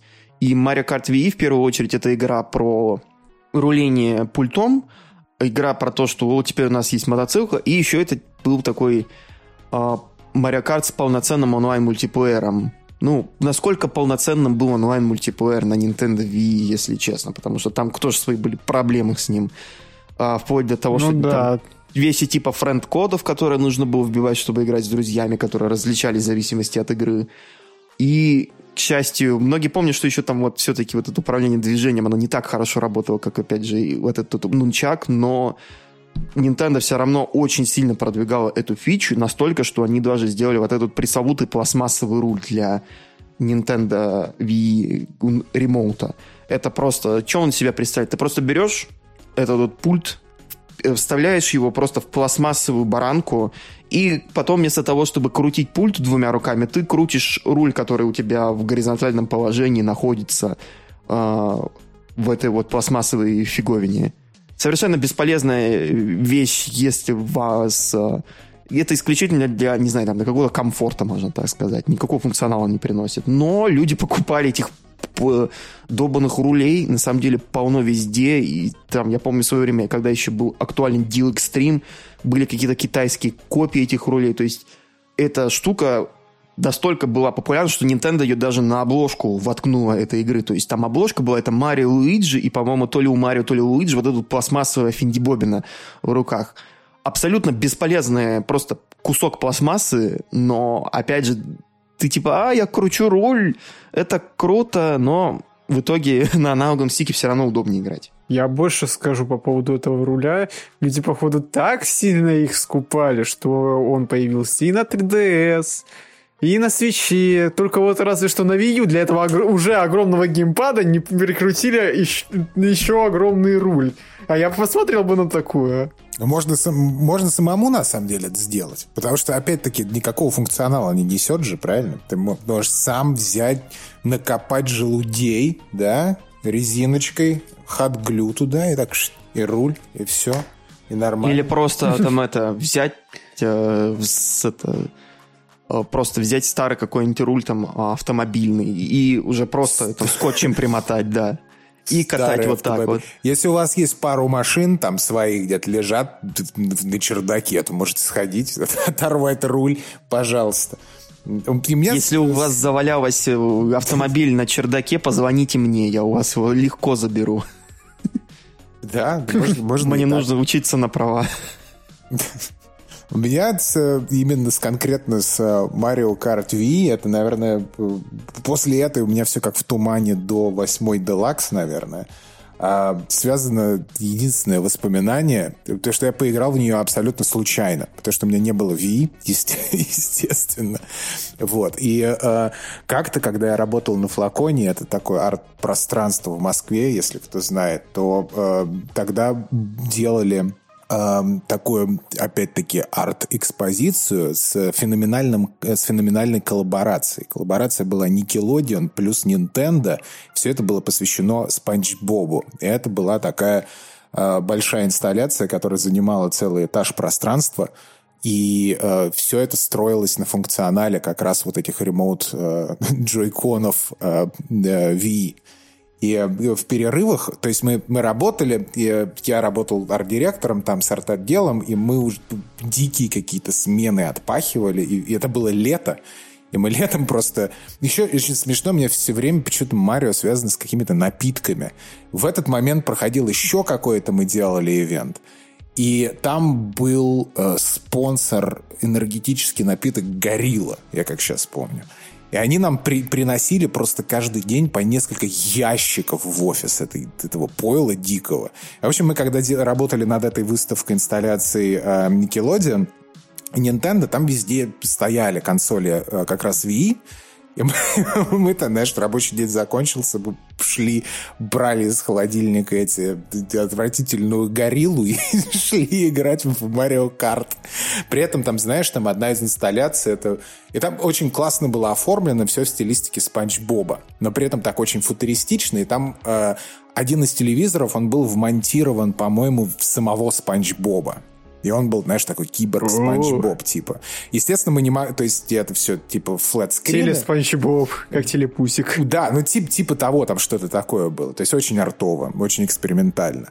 А, и мы садились, пялились в этом Спанч Боба, играли в Марио Карт а, на Wii и пили этот отвратительный горилла Energy Drink. В общем, вот такие у меня ласковые очень воспоминания. Это, наверное, был какой-нибудь 2000 а, 10-11 год, что-то такое. В общем, древняя, древняя история. Там можно начать раскопки, откопать э, Спанч Боба телепузика и сказать, это 2010 год, AD. Вот. Тогда Чингисхан входил в... мат- Ну и так далее. Да. Я что могу добавить по поводу рулей? Это что я... Виталия, вот ты не поверишь, но для геймпада View выпустили руль. Что? Но не официальный. Все равно я хочу посмотреть. Он называется Cyber Handle. Это, короче, неофициальный руль, который ты просто берешь и сам геймпад просто фигачишь на специальную подставку и крутишь его как руль вокруг своей оси на какой-то просто пластмассовом пьедестале. Я тебе сейчас скину это. Я скину наш э, подкастовый чатик, и вы на это посмотрите. Я, наверное, даже в шоу-ноутс, может быть, это подкину. Это абсолютно глупая вещь, и там даже есть насадка, которой можно воткнуть пластиковый э, руль для Wii-ремоута. Совершенно глупейшая вещь, но насколько популярна эта фича осталась, это просто невероятно. Я даже вспоминаю, что вот сейчас я начал, пока Фил начал рассказывать про свои воспоминания о Марио Карт Спанч Боба, я вспомнил, что Хори даже выпустили свой официальный руль для Mario Kart 8, который просто был клоном руля для Mario Kart Wii.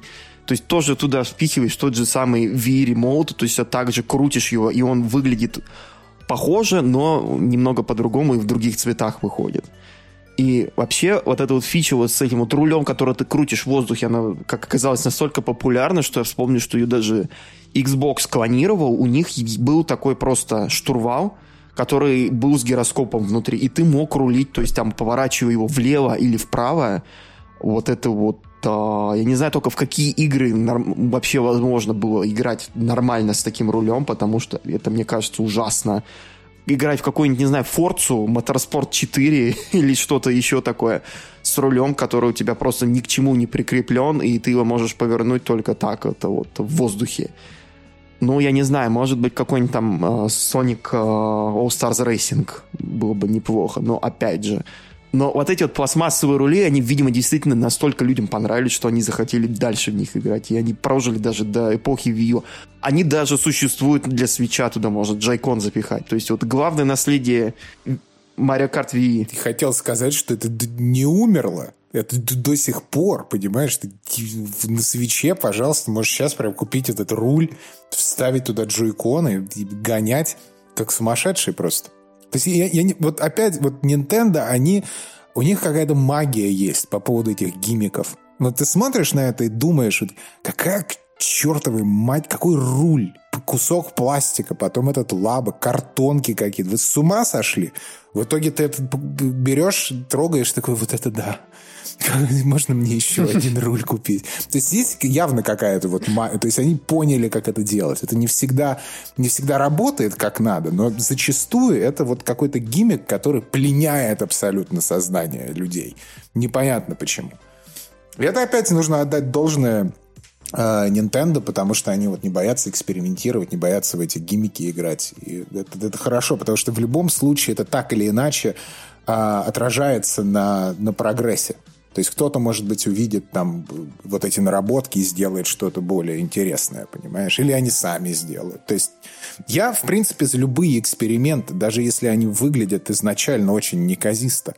То есть кто мог предположить, играя там в Boy, что в итоге это приведет к тенденции на и это в итоге будет и DS, это будет потом 3DS, и потом в итоге это Switch – гибридная консоль. То есть за это можно смеяться в момент выхода этих гиммиков над Nintendo сколько угодно, но к чему э, это приведет в конце, ну не в конце, а на определенном каком-то этапе, это абсолютно какая-то фантастика может быть. Согласен. Ну да.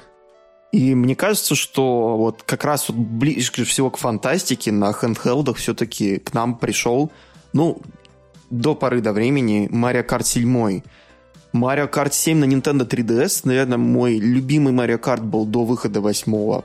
Чисто потому, что я в него больше всего поиграл.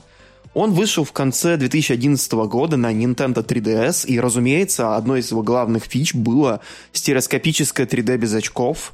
И играть, в принципе, было довольно прикольно, то есть там был такой интересный эффект глубины, но, конечно, в один прекрасный момент у тебя глаза начали сворачиваться в кучку, ты это выключал, и игра уже дальше нормально. Эту игру очень хорошо приняли игроки, и критики, но, правда, все, конечно, говорили, о, это Марио Карт очень не, не особо ничем отличается от других частей. И, ну, были такие, конечно, там небольшие нововведения, но, тем не менее, игра продалась почти 19 миллионов копий, меньше, чем на Wii, меньше, чем на DS, но все-таки, опять же, 19 миллионов копий на консоли, которая в 2011 году просто потерпела полный, полный крах из-за того, что у них ее никто не, у Nintendo ее никто не покупал, им пришлось просто резко на треть снижать цену, это вполне впечатляет.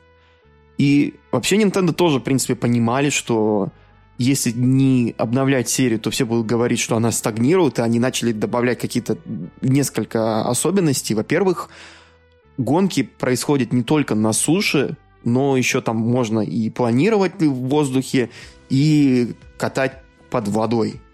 Во-вторых, появились новые предметы, которые а, выпадали из кубиков. Например, там была, по-моему, а, супер семерка или что-то подобное, которая тебе выдавала 7 да, да, да, предметов, которые тебе можно было а, Фактически это почти полный набор э, предметов, которые можно было закидать всех вокруг, там, и тебе выдавался только когда ты там как в традициях Марио Карта, чем хуже ты катаешься по гонке, э, это, по трассе, тем лучше тебе дают предметы. И в-третьих, еще появилась более углубленная кастомизация картов, то есть там а, выдавались а, карт, колеса и планер, которые очень прям очевидно влияют на скорость, ускорение, массу, управляемость и проходимость. Эти параметры прям даже были прописаны каждый, вот когда там выбираешь любой предмет. И теперь у нас 5 весовых категорий, а не 3, и 17 персонажей всего. Все они, получается, открываются по мере того, как ты просто наигрываешь там э, часы, там собираешь монетки на трассах и так далее. И, конечно же, не обошлось без онлайна. Mario Kart 7 он получил, самое что интересно, я помню, получил один единственный патч за всю свою историю, который пофиксил пару багов в онлайн-мультиплеере, и все. Больше они никак ее не обновляли, потому что не посчитали, что эта игра была, наверное, идеальная для себя. Но на самом деле была такая проблема, что как-никак, это, опять же, это седьмая часть Марио Карта, это чувствовалось, что у них уже там была проблема с генерацией новых идей, потому что чисто эстетически вот эти вот гонки а, под водой и в воздухе, они, ну, они немного меняли то, как это происходит, но на самом деле это были просто от, а, куски трассы, конкретные сегменты, которые кардинально не меняли то, как происходит вообще а, основная масса заездов.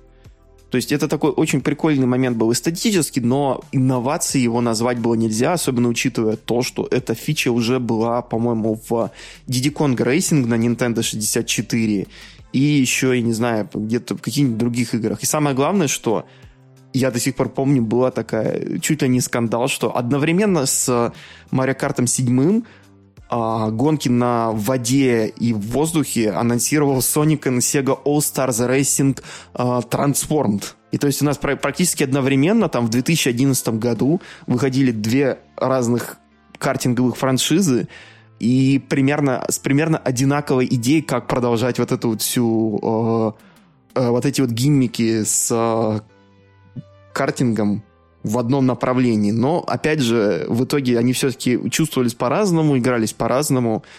А Mario Kart 7, я бы все-таки сказал, это более эстетически, в то время как э, Sonic and All Stars Racing Transformed, господи, какое ужасное название, э, там прям действительно было, чувствовалось, что у тебя прям действительно вместо физика лодки, она прям действительно отличалась от физики на а, само физики на физики на гравии, на... О, господи, я уже с ума схожу. Физика лодки очень сильно отличалась от физики самолетика, и она все время отличалась от физики э, гоночного карта, который ездит по земле. Но... Ну, знаешь, ну, в Mario Kart 7 все равно так или иначе какие-то изменения есть, когда ты на суше или в воде, или там в воздухе, там, например, да, в воде, да. Э, гравитация пониже будет. Э, или что, повыше? повыше по Не, она, по-моему, ты, по-моему, там просто плывешь немножечко, просто еще-то получается.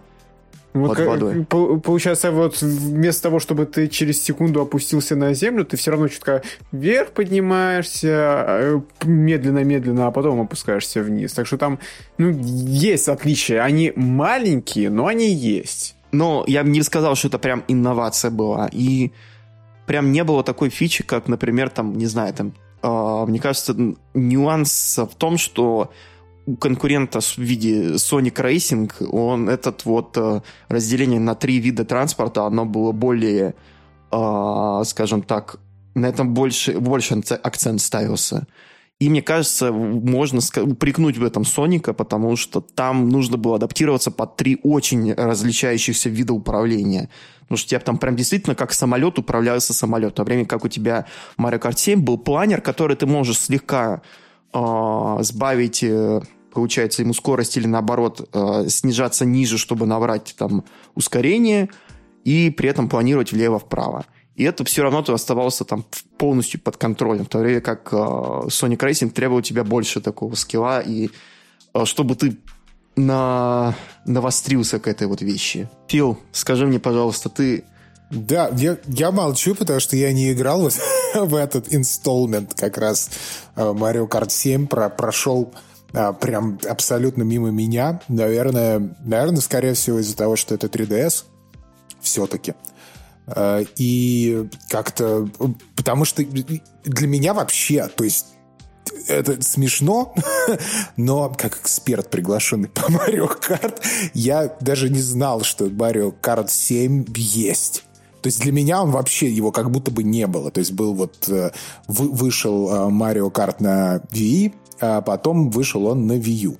И это был сразу 8. Я такой, а, ну окей. И потом только ретроспективно я узнал, о том, что, о, есть же еще седьмая часть на 3DS, точно. Поэтому мне особо добавить даже как-то нечего. То есть и, и, наверное, это вот резонирует с общим каким-то лейтмотивом отношения к этой серии. Вот как вы сейчас, ребят, сказали, что Ну, вот мы не видим тут гимиков каких-то новых. Все вот достаточно вот как-то э, ортодоксально уже в плане Марио Карт. То есть, и, мож, может быть, с этим связано.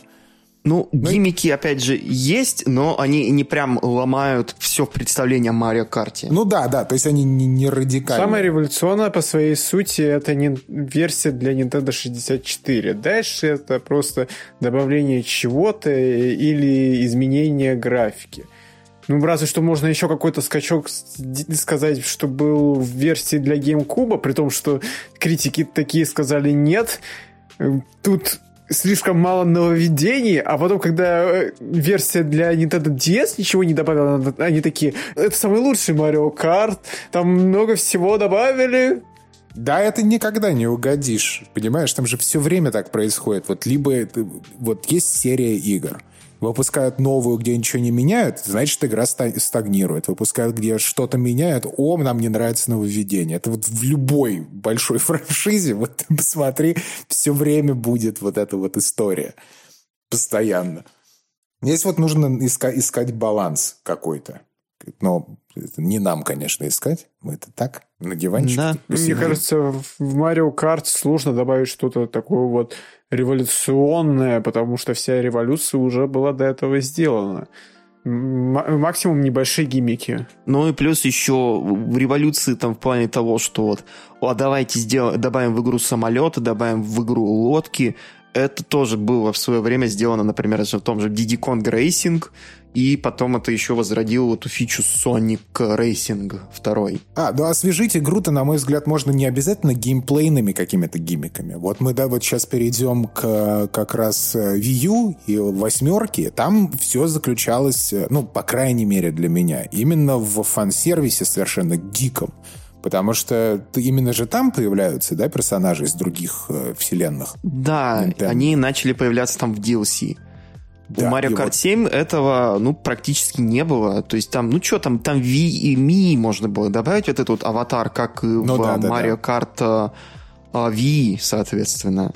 То есть можно было там сделать там, какого-то там персонажа там, своего, там личного или, не знаю... Питера Гриффина. А, Снупа Дога. Поставить его в... Да.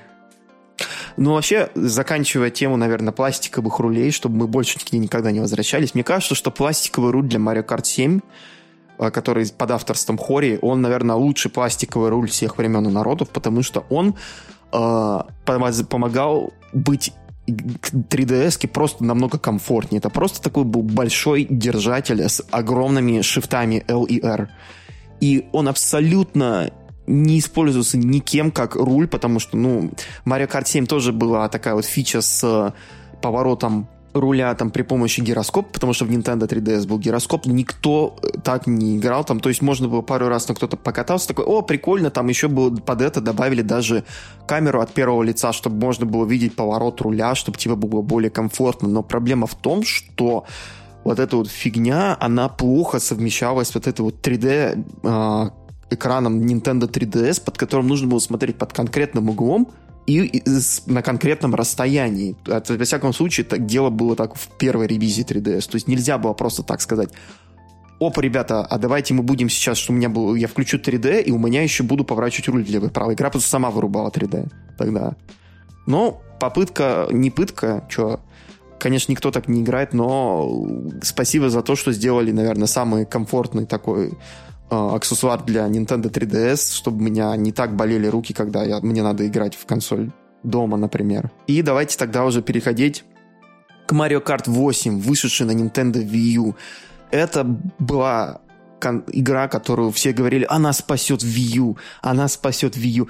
Э, не спасла, но стала, наверное, показателем того, что люди, которые покупают Nintendo консоли, они в первую очередь покупают Nintendo игры. Там был просто дичайший какой-то уровень, как там это, а, user attachment, то есть практически каждый человек, который купил себе Wii U, он купил себе, даже больше половины людей, которые купили вроде бы себе Wii U, купили а, Mario Kart 8. Эта игра вышла в 2014 году, разработка ее началась в 2012. А, у разработчиков было несколько интересных идей, чтобы поменять там, соответственно, геймплей Mario Kart каким-то образом. Среди них была дрель, которая позволяла а, просто просверлить себе путь под землей. Но в итоге остановились на фиче с антигравитацией, которая а, стала такой, наверное, основой маркетинга Mario Kart 8, и ее видно даже вот на обложке, где там просто персонажи, которые каким-то образом катаются вверх ногами по трассе. На самом деле... Я вот когда думаю об этой вот дрели, мне вспоминается Sonic Colors с этим виспом дрель, и я вот думаю, как бы это реализовалось бы в Марио Карте, и мне вот приходит именно реализация Sonic Colors. Мне кажется, что... Ну, проблема в том, что в Sonic Colors это была двухмерная, я по большей части игра, в которой вот именно в двухмерных сегментах была эта дрель. А в 3D я не знаю, как это вообще реализовать. Возможно, там просто подземелья какие-то были бы. Ну, на, да, но опять же, это было бы немного странно, это можно было просто бы реализовать и без дрели тогда. Тоже верно. Ну, антигравитация сама по себе, она не настолько является таким вот гиммиком, который полностью меняет игру, потому что в итоге все равно ты катишься по трассе, а, просто у тебя даются тебе бон, э, скажем так, буст за то, что ты сталкиваешься с другими игроками, у тебя начинают шины светиться по-другому, и у тебя, соответственно, физика управления слегка меняется, но опять же слегка. То есть ты это моментально схватываешь, это абсолютно идентично с тем, что у тебя есть в других частях во многом. И вообще получается, что несмотря на то, что там вроде бы инноваций не так много, это, наверное, самая любимая игра серии, то есть она вышла в 2014 году, ее потом переиздали для свеча. Мы не будем пока обсуждать конкретно делюкс-версию, но во многом можно было бы сказать, что о, она не такая вообще обновленная, то есть она за основу берет Mario Kart Wii и 7, она улучшает их механики, а, она там, опять же, там есть вся та же самая кастомизация машин, полеты и э, гонки под водой. Есть, опять же, там а, системы там, онлайн заездов и байки. И все-таки, наверное, геометрия трасс, она улучшилась, как по мне, потому что вот эта вот антигравитация, она позволила добавить, скажем так, дополнительную полосу к каждому треку, то есть они фактически расширили их без необходимости делать, собственно, саму трассу еще шире. То есть ты можешь просто теперь кататься по стене, и это будет чувствоваться точно так же, как ты катаешься по а, просто по дороге, ну, по большей части. Или катиться там по потолку, тоже там какой-то части трассы, но при этом у тебя там видно, что о, прикольно, я катаюсь вверх ногами, но при этом управляется все очень примерно одинаково. Но... Особенно прикольно, когда ты проезжаешь по потолку, а те, кто плетутся сзади, проезжают э, внизу по до- обычной дороге, и там ты мельком смотришь на этих то ли ботов, то ли там просто на твоих соперников или друзей. И они держат в руках там эти синие шеллы, и ты такой, блин, а ты на первом месте, и ты такой, надо, наверное, бы тогда прыгнуть немножечко на второе, чтобы меня не задело. Да. А оно ж ты, ты же не можешь э, отвязаться от синего панциря, если ты. Ну, если уже пустили его. Не, ну если ты успеешь э, до того, как его пустили, это еще можно выжить. Но опять же, там взрывная волна есть у синего панциря, давай не будем забывать. Ну, это, это да. Но все равно так или иначе. И когда ты уже видишь, мне кажется, через секунду тебе уже должен будешь думать, как бы отвязаться от этого синего панциря, но у тебя не получится. Не, есть там возможность, конечно, но там доли секунды надо выловить, чтобы избавиться от него. Вообще, Mario Kart 8, мне кажется, это игра, которой начали появляться как лучшие моменты современного гейминга, так и не очень хорошие. Во-первых, а, давай начнем с плохого. Мне кажется, это не особенно а, такой а, момент игры, но в эту серию добавили в обновлении 2.0 а, лицензированные Мерседесы.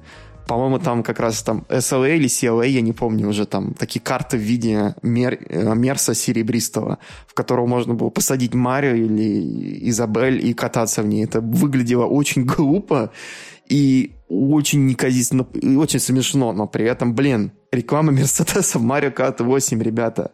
Ну, я не считаю, что это что-то плохое. Ну, просто это было бы плохо, если бы этот Мерседес как-то изменял баланс, в итоге, типа, Мерседес, по сути, был бы самым лучшим картом, но нет, там же ты собираешь свой собственный карт, какой тебе по душе и каким тебе проще управлять, там еще все зависит и от персонажа, так что, в принципе, это все нормально, это не такой кринж. Но все равно, когда когда она впервые вышла, это было очень смешно, когда просто, просто такая взрывная реакция того, что в Марио Карте добавили Мерседес, это было очень смешно смотреть со стороны.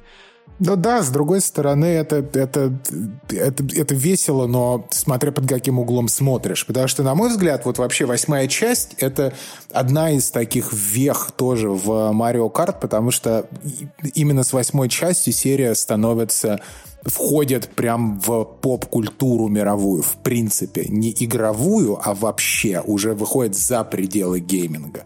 И это как раз подтверждено коллаборацией с Мерседесом. И самое интересное э, что Mercedes, как мы знаем, это немецкая компания, что а, это не, не японская какая-то компания сделала с японской игрой какую-то какую-то коллаборацию, да, промо, а именно немецкая фирма, она вот бац, и ты э, ты, ты можешь вот это вот сделать э, в, в игре прям. То есть это такая практически альтернативная реальность.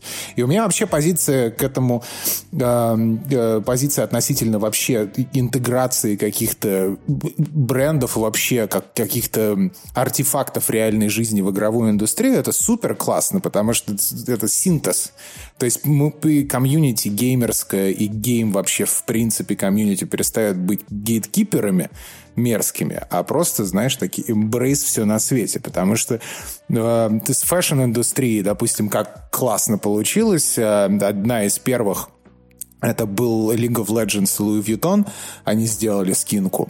А, а потом, что произошло вот с Animal Crossing, когда целые дома э, моды, они просто делали коллекцию во время пандемии в Animal Crossing. То есть вот там и, и Гуччи, Марк Джейкобс, Луи Вьютон тот же самый, Селин, то есть это, это плеяда таких вот топ модных домов в мире, которые интегрируют свои продукты бесплатности. Какие-то платно, какие-то по коду, но это не важно на самом деле. Что это полная интеграция во вселенную игр. И то же самое мы видим с другой стороны, когда есть мерч и прочие какие-то вещи.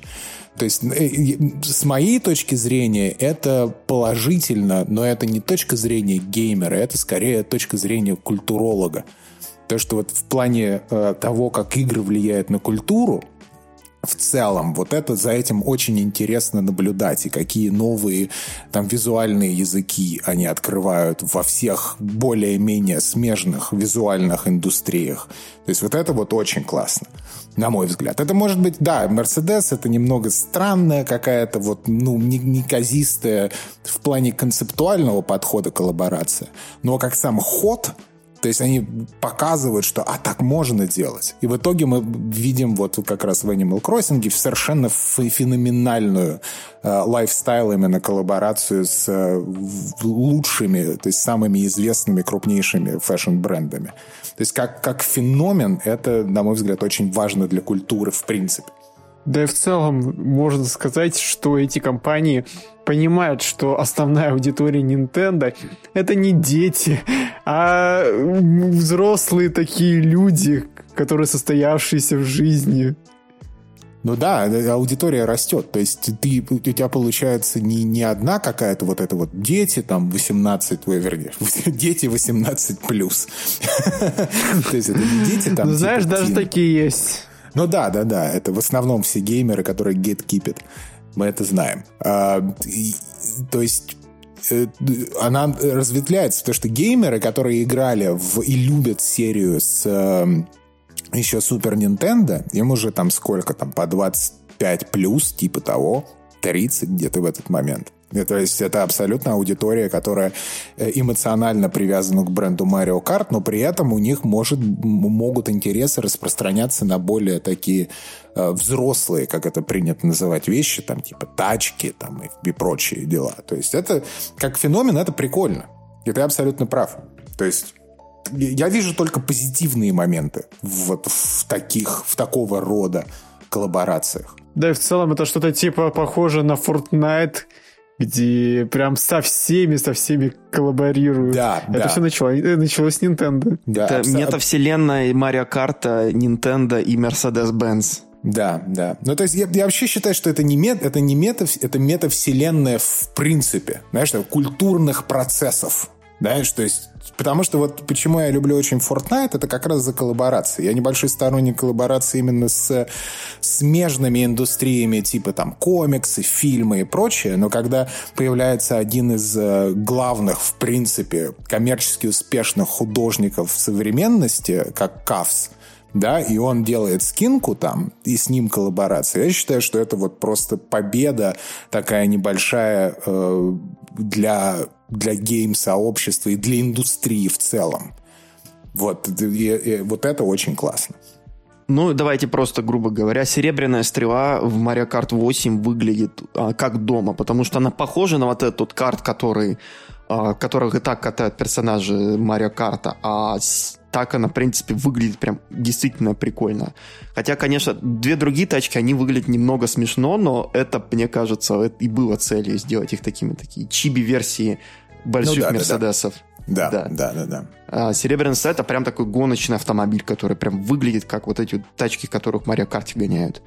Но на этом еще не все. Во-вторых, а, помимо того, что в обновлениях добавили еще в третий это было обновление версии 2.0, которым дали Mercedes. В версии 3.0 добавили поддержку Amiibo, той же, опять же, с одной стороны, о, круто, Toys to Life, вот эти э, интерактивные статуэтки, но они использовались для того, чтобы разблокировать дополнительный контент, а, который, по сути, это просто были такие а, костюмчики в- для ваших ми-аватаров. То есть э, можно было там прислонить, там, опять же, того же Соника прислонить э, к Wii U геймпаду, и у вас разблокировался костюм Соника. То есть костюм Йоши, там прислонил Йоши, у тебя открывается, и так далее.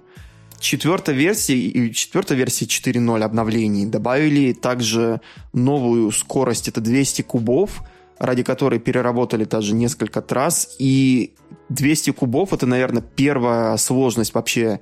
Мало того, что эта цифра впервые появляется в Mario Kart 8, а, это, наверное, первая сложность, э, которой действительно нужна кнопка тормоза в Mario Kart.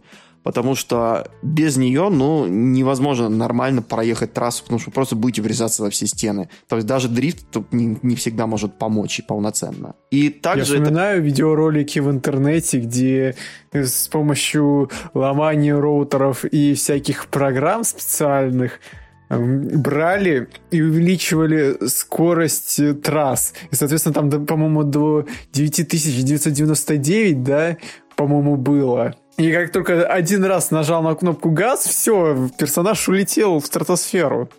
Ну, опять же, это хакинг, это все смешно, но а, это непрактично. И особенно да- даже 200 кубов, если это слишком быстро для многих, потому что в основном люди в онлайне играют на 150, насколько я помню, потому что 200 это для... Это да, базово. Это немного tryhard уже по мне. А, также, опять же, новый такой а, новая фича такая, которую можно сказать, с одной стороны, о, современный гейминг, который Mario Kart, с другой стороны, это круто, это платные дополнения, которые как раз и принесли нам в Mario Kart 8 коллаборации с другими сериями Nintendo. Во-первых, это было а, нам это продавалось в виде такого сезон пасса, и первое, получается, обновление нам дало DLC с Legend of Zelda, добавила два новых кубка, и также среди них там была новая трасса, посвященная Зельде. Появился также в игре Link, и, соответственно, в него был новый мотоцикл под названием «Три форсаж». Очень крутое название. Спасибо российский офис. Ну, не российский, спасибо Nintendo Европы за российскую локализацию. Очень смешно бывает бы- местами. А второе э, дополнение, это у нас была коллаборация с Animal Crossing, которая добавляла себе персонажей из кроссинга, там предметы, соответственно, посвященные тоже Animal Crossing, и два новых кубка а, с трассой, посвященной Animal Crossing. В то время это была New Leaf у нас актуальная. И меня до сих пор Изабель э, на зеленой веспе это мой главный персонаж, которым я играю в Mario Kart, потому что ей легко управлять, даже на высоких скоростях, и ей, в принципе, можно стабильно выигрывать э, против средних игроков. Конечно, если вы такой там просто про игрок Марио Карт, там уже надо садиться там либо мотоцикл какой-то скоростной, либо какой-то там очень быстрый карт. Но, опять же, это так. мелочи. Но вообще, наверное, главная проблема Mario Kart 8, тоже быстро упомянем, вот все любят в Mario Kart вот этот батл режим, когда всех просто кидают на арену, нужно там либо лопнуть все шарики, там, которые есть у тебя за спиной, либо там украсть вот эти вот шайны, как было в Mario Kart 7 э, и Mario Kart DS. А, Фея Солнца, которая она называется по-русски, то есть там такая вот фича была, что нужно было украсть предмет, там что вроде что-то такое. В Mario Kart 8 на Wii U нормального батл мода не было. Я не знаю, что там такое, что была проблема. Они не успели, наверное. Если быть точнее, он был. По сути, тот же самый режим с шариками, но вместо того, чтобы переработать трассы, они просто тебе пускали в те же самые трассы, в которые вы гоняли в обычном режиме. Соответственно, вы катаетесь по кругу и пытаетесь друг друга сбить вместо того, чтобы кататься в разные стороны. Да, вместо такой более э, концентрированной арены тебя просто кидали на вот эти вот кольцевые трассы, и все Самое главное, что всех э, просто половину игроков кидали на одну сторону, половину игроков на другую сторону, и все потом как-то в один прекрасный момент разогнались, склеснулись и разъехались. И это был абсолютный трэш, на самом деле, потому что играть такой режим на гоночных трассах было, ну, неприятно. И поэтому, когда Mario Kart 8 Deluxe вышел, это был 2017 год, Nintendo Switch уже месяц как доступен на прилавках, Прежде, э, прежде э, самая первая вещь, что они переработали, это как раз-таки тот же самый Battle мод. Появилось несколько режимов и, э, вместо одного режима с лопанием шариков. И, соответственно, переработали эти самые арены. Да. И, и... добавили новых. Да, добавили главное, наверное, самое запоминающееся нововведение Mario Kart 8 Deluxe. Это все-таки э, коллаборации с Платуном добавили арену, э, похожую на карту из Платуна, и добавили девочку Инклинга и мальчика Инклинга из э, Сплатун, соответственно. И был еще такой очень смешной момент с Mario Kart 8 Deluxe после выпуска ее, и конкретно связанный с инклингами, потому что им пришлось переделывать одну анимацию, которая была сделано для инклинга, потому что когда делаешь там трюки, иногда персонажи делают прикольные анимации, типа там это делают такой физбам, такой круто е, там или э, страйк и поз и все такое. Поза, которую делает э, инклинг, это она просто поднимает э, правый правый кулак, то есть как будто бы это бицуху показывает, и хватается левой рукой за, получается, за предплечье. И, к сожалению, или к счастью, это бы очень смешно было такая... да, типа, этот жест, вот, где ты хватаешься за предплечье и делаешь такую полусогнутую руку там с кулаком, это символизирует в некоторых испаноговорящих странах, как это «засунь себе подальше» жест. То есть это показывает. То есть это не просто показывает себе подальше, а это что и насколько. И в Nintendo посчитали, что нам, наверное, не надо оставлять этот жест в игре для детей, а, потому что могут не так понять. И они его изменили. Теперь а, Инклинг больше не берется левой рукой за предплечье. Просто флексит.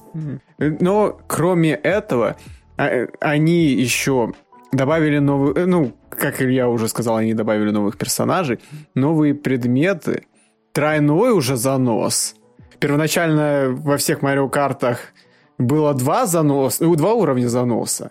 А сейчас уже третий фиолетовый, соответственно, вы еще сильнее ускоряетесь, если вы доходите до третьего уровня. Да, это, короче, все, как определить, на каком уровне заноса, мы не упомянули, это просто вы, когда удерживаете дрифт, у вас, получается, там начинают лететь искры из-под колес, и когда у вас меняется цвет искр, это значит, у вас новый уровень. И так у нас получается, по-моему, в Mario Kart 8 это желтые искры, потом синие искры, потом фиолетовые, вроде бы так. По-моему, что-то типа такого, да, я, честно говоря, не помню. Но я точно помню, что последний уровень это фиолетовый. Также вернули двойные коробки с предметами. Только вам не надо теперь менять персонажей, чтобы всеми двумя воспользоваться, а просто берете и используете кнопку.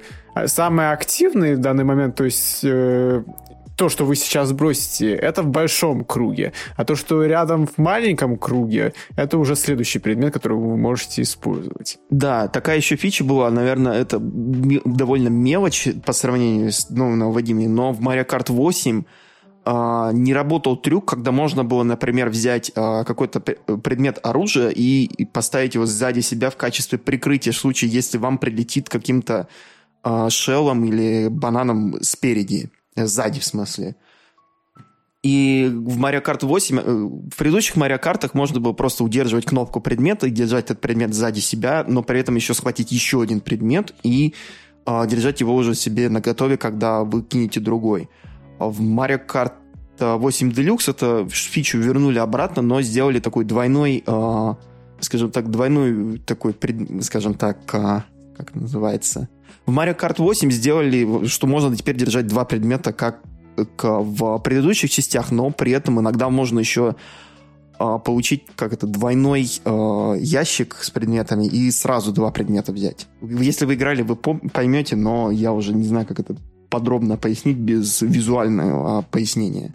Это самая главная проблема подкастов, когда начинаешь описывать картинку. Вот тут вот в левой части там в правом нижнем углу у вас будет отображаться в кружочках два предмета, которые вы взяли, и вот один из них, что начинает. Один побольше, а другой поменьше. Который побольше, это вот уже сейчас в руках, да. И вот это начинаешь пояснять, и люди такие думают, что происходит, человек, что ты говоришь? Но что это ты несешь? Но на самом деле действительно немного влияет на геймплей, когда ты уже там действительно немного при... А, а, при этого... Когда ты действительно уже прям это при, освоился с игрой, иначе там давать леща своим соперникам периодически. И вот это действительно такая фича, которая, когда ты на этом уровне, ты начинаешь об этом заботиться. А когда ты просто играешь, тебе пофиг. Это очень характерно, опять-таки, вот возвращаясь к этой ремарке, для игр Nintendo, что у тебя очень-очень поверхностный геймплей, он очень аддиктивный, там все понятно, предельно интуитивно, но при этом он настолько глубокий, что ты вот с каждым часом, проведенным в игре, такой, о, а так можно было, вот это да. То есть даже в Марио то же самое. Вот Mario Kart 8 Deluxe, мне кажется, это еще одна, это мое любимое слово подкаст, это веха. Это вот, знаешь, такое, вот как должен выглядеть Mario Kart. То есть вот там, глубина механик, то, как это выглядит визуально, э, ростер, набор персонажей, что теперь это и коллаборации с другими франшизами Nintendo, и что там куча трасс, куча режимов, э, и у тебя есть и визуально очень классно реализовано, когда там кверх ногами, потом антигравитационные подушки под водой, то есть вот эти вот все моменты, то есть это, знаешь, такая конфета для глаз, и для всех остальных чувств да, и при этом не скучно, потому что ты постоянно э, то есть у тебя постоянно какие-то новые предметы, новые механики, ты совершенствуешься. То есть вот это вот такой пиникл Mario Kart 8 Deluxe. Вершина. да, и моя... ты должен был сказать вершина, э, как переводчики. Спасибо. Вот, и, э, в общем, а, одна из моих любимых игр на свече, наверное. Я ее довольно поздно взял, потому что я как-то так... Ну, я довольно предвзято, наверное, это, отношусь к любым гонкам, потому что мне как-то не очень цепляет. И единственная гонка, э, которую я люблю, прям, это вот Марио Карт. Естественно, она аркадная, но именно поэтому она мне и нравится больше всех вообще, в принципе. И глубиной, конечно, геймплея для тех, кто еще не прикоснулся, и я очень надеюсь, после этого выпуска захочет прикоснуться, то я, конечно же, рекомендую вот Mario Kart 8 Deluxe на свече. Прям прекрасно. Прям прекрасно. Да, еще когда, наверное, стоит упомянуть, что когда на свече вышел Mario Kart 8 Deluxe, у нас еще помимо того, что добавили а, инклингов, еще добавили новый облик для Линка, то есть его переделали из Skyward Swordовского в Линка из Breath of the Wild добавили потом, когда вышел э, аддон, это DLC для Breath of the Wild с мотоциклом, новый мотоцикл для него, то есть э, коллаборации продолжали выходить уже и на Делюксе. И, разумеется, Мерседесы тоже ни, никуда не делись, они тоже на месте, и они тоже радуют глаз своим великолепным э, коллаборацией. И так далее.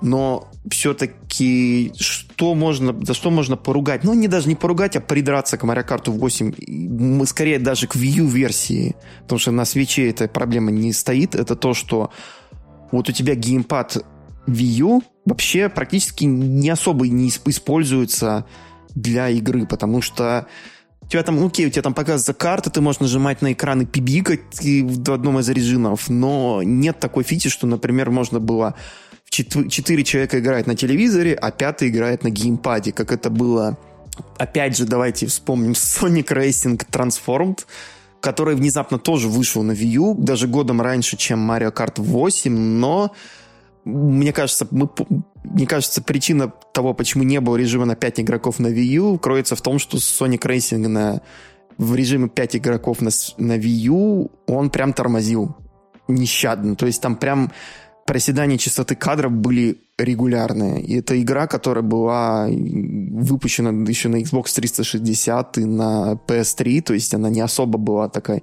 технически навороченная, и то, что она тормозила на Wii U, это была проблема. Так что понятно, почему, мне кажется, Mario Kart 8 не получил пятиигроковой режим на Wii U.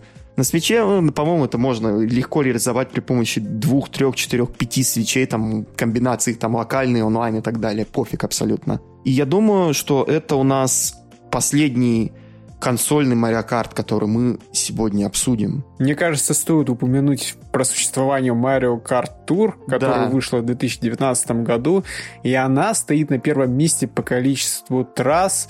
Э, перед ней э, ой, точнее, после нее, э, разве что Mario Kart 8 Deluxe за счет того, что трассы с DLC входят вместе с игрой бесплатно. Если вы хотите узнать подробнее об этой игре, то слушайте наш подкаст про мобильные игры. В общем-то, и все. Да, мы обсуждали Mario Kart Tour в нашем выпуске про мобильные игры от Nintendo отдельно, и мы тогда не были особо впечатлены им, потому что это игра про донат в основном, и если вы хотите портативный Mario Kart, купите консоль. Это наше мнение. Фил, у меня тебе такой единственный короткий вопрос. Ты когда-нибудь притрагивался да. к Kart Tour? Нет, я вообще не, не вхожу в число мобильных игроков вообще. Я, я максимум во что играю на телефоне, это график в календаре. То есть это моя основная забава на мобильном устройстве. Вот поэтому я сижу и тихонечко, как мышь церковная, молчу про Марио да. Карт Тур. А в плане Марио Карт 8, э, я забыл опять слово. 8. 8 Deluxe. Марио Карт 8 Deluxe Ultimate Edition э, мне очень нравится. Единственная претензия у меня была на тот момент, а почему это не Марио Карт 9? Где Марио Карт 9? Твою бать, хотел сказать я. Mario Kart 9 будет на Switch 2. Но или не будет на Switch 2. Но слухи идут, что Mario Kart 9 находится в разработке. Но опять же, это как сказать, что Nintendo разрабатывает новую консоль, потому что они все разрабатывают всегда новые э, игры там популярных серий. То есть это нет такого вопроса, что Mario Kart закончится, как и новая консоль Nintendo закончится. Потому что серия продается. Mario Kart 8, она самая продаваемая игра на свече. Сколько там? Под 40 миллионов, почти 39 сейчас, да?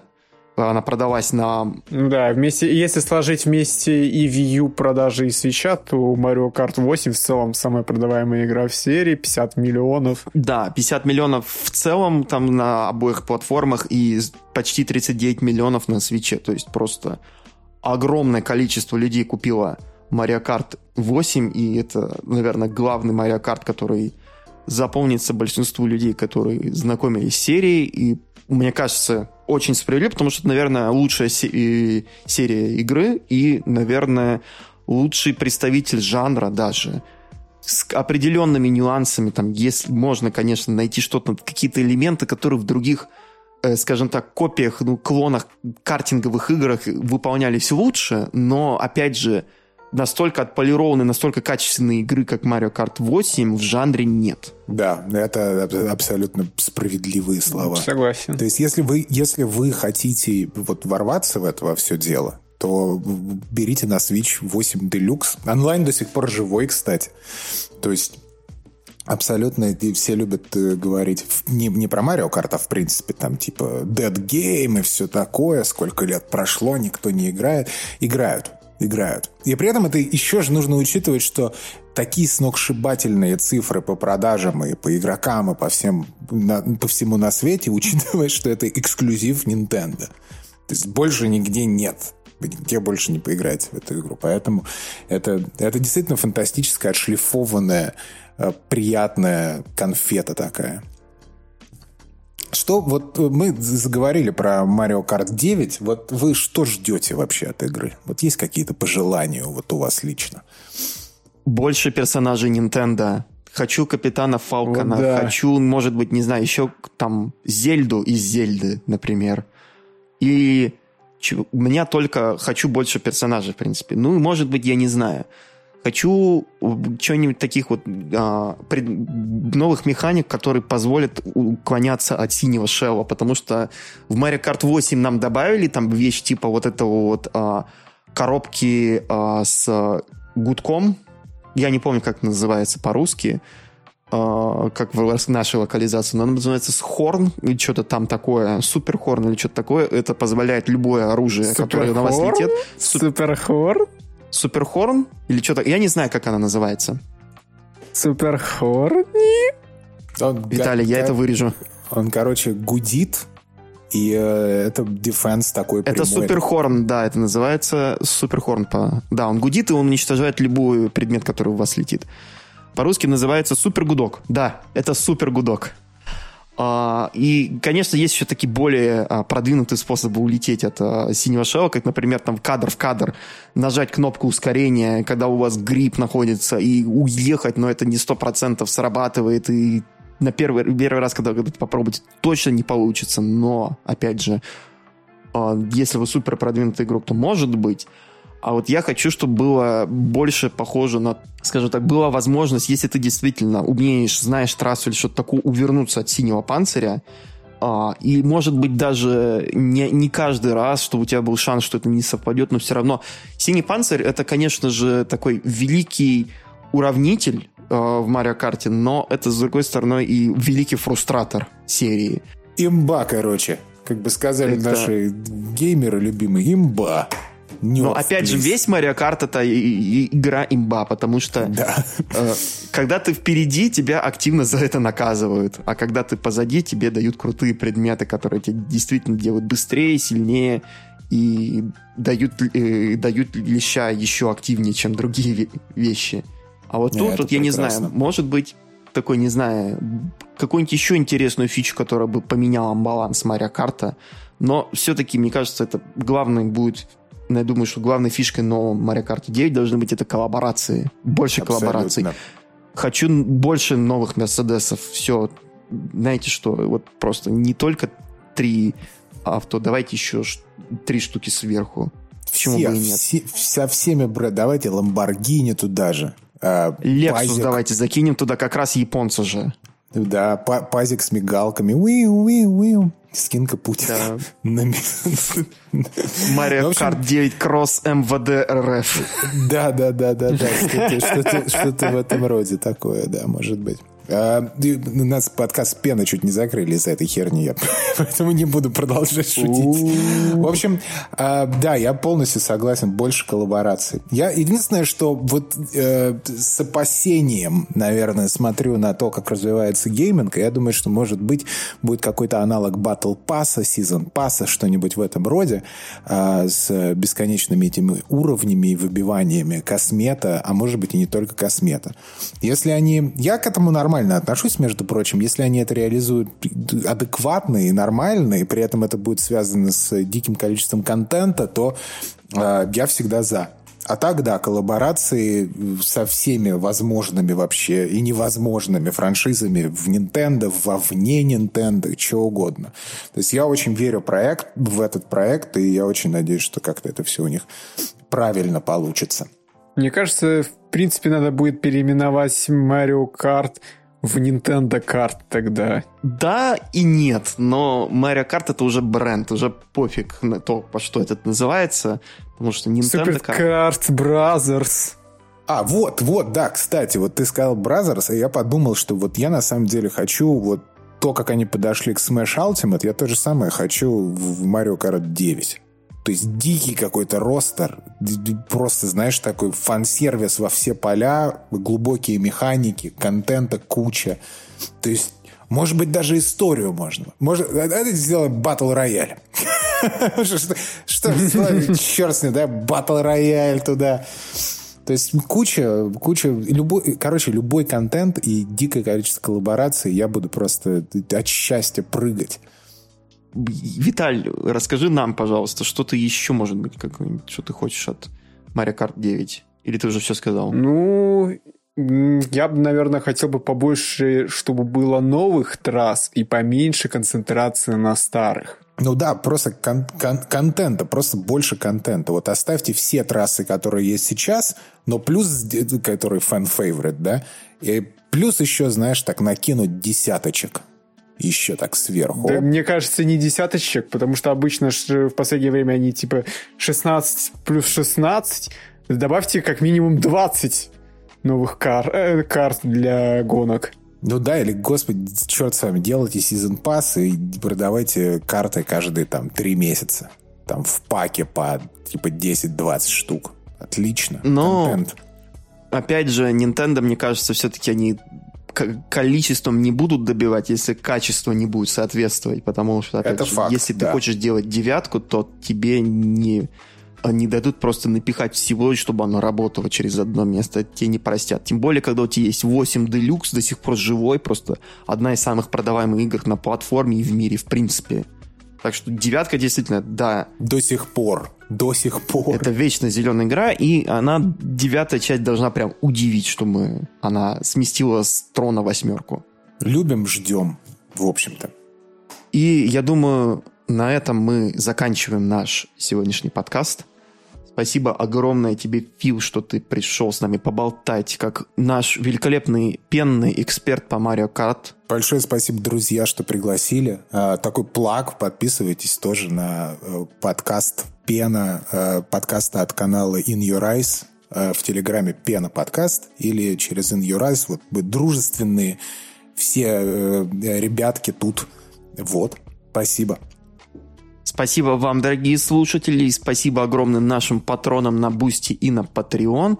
А также огромное спасибо нашим подписчикам на Бусти и Patreon, в частности Евгению Загорскому, Станиславу Гуля и Келосу, которые подписались на уровне «Дорогой друг». Также большое спасибо нашим суперзвездам Максиму Дубомову и Мишараб, и Евгению Кречмеру, подписавшимся на уровне VIP-спонсор. Всем вам огромное спасибо за вашу поддержку. Также мы хотим напомнить вам, что у нас есть великолепный тоже телеграм-канал, ссылка на который будет в описании. Мы также потихонечку выходим из спячки, скоро мы будем выпускать больше обзоров игр на нашем сайте. Может быть, мы наконец-то вспомним, что мы еще имеем и YouTube-канал, сделаем видеообзор об игре какой-нибудь или какой-нибудь интересный видеоматериал, мы тогда обязательно расскажем вам в нашем канале и в других наших соцсетях. У нас есть Twitter, ВК, Опять же, сайт yakicars.ru. Подписаться на наш подкаст можно во многих приложениях, э, какие вы только не захотите. Мы в Spotify. А, мы хотим ответственно заявить, что Spotify никогда э, не удалял ни одного из нашего подкаста из-за того, что мы э, развивали проблем, рассказывали дезинформацию о вакцинах, так что это такой у нас achievement. Был круче, чем Джон Рог... Джо Роган в этом плане. Да. И также для наших подписчиков на Патреоне и на Бусти будет доступно after-show, в котором мы расскажем вам о том, какие не морякартовые картинги мы любим и почему в них стоит поиграть. Опять же, мы упомянули Crash Team Racing, Sonic Racing. М-м-м, может быть, я еще что-нибудь другое Спойлеры. Ну, опять же, мы чуть поподробнее об этом расскажем. Ну, а на сегодня все. А, спасибо, что вы с нами. Ждите нас в скором времени с новыми выпусками. Надеемся, что новостей будет больше. Ну, всем пока-пока. Чао. До скорого. Чмоки в щеки.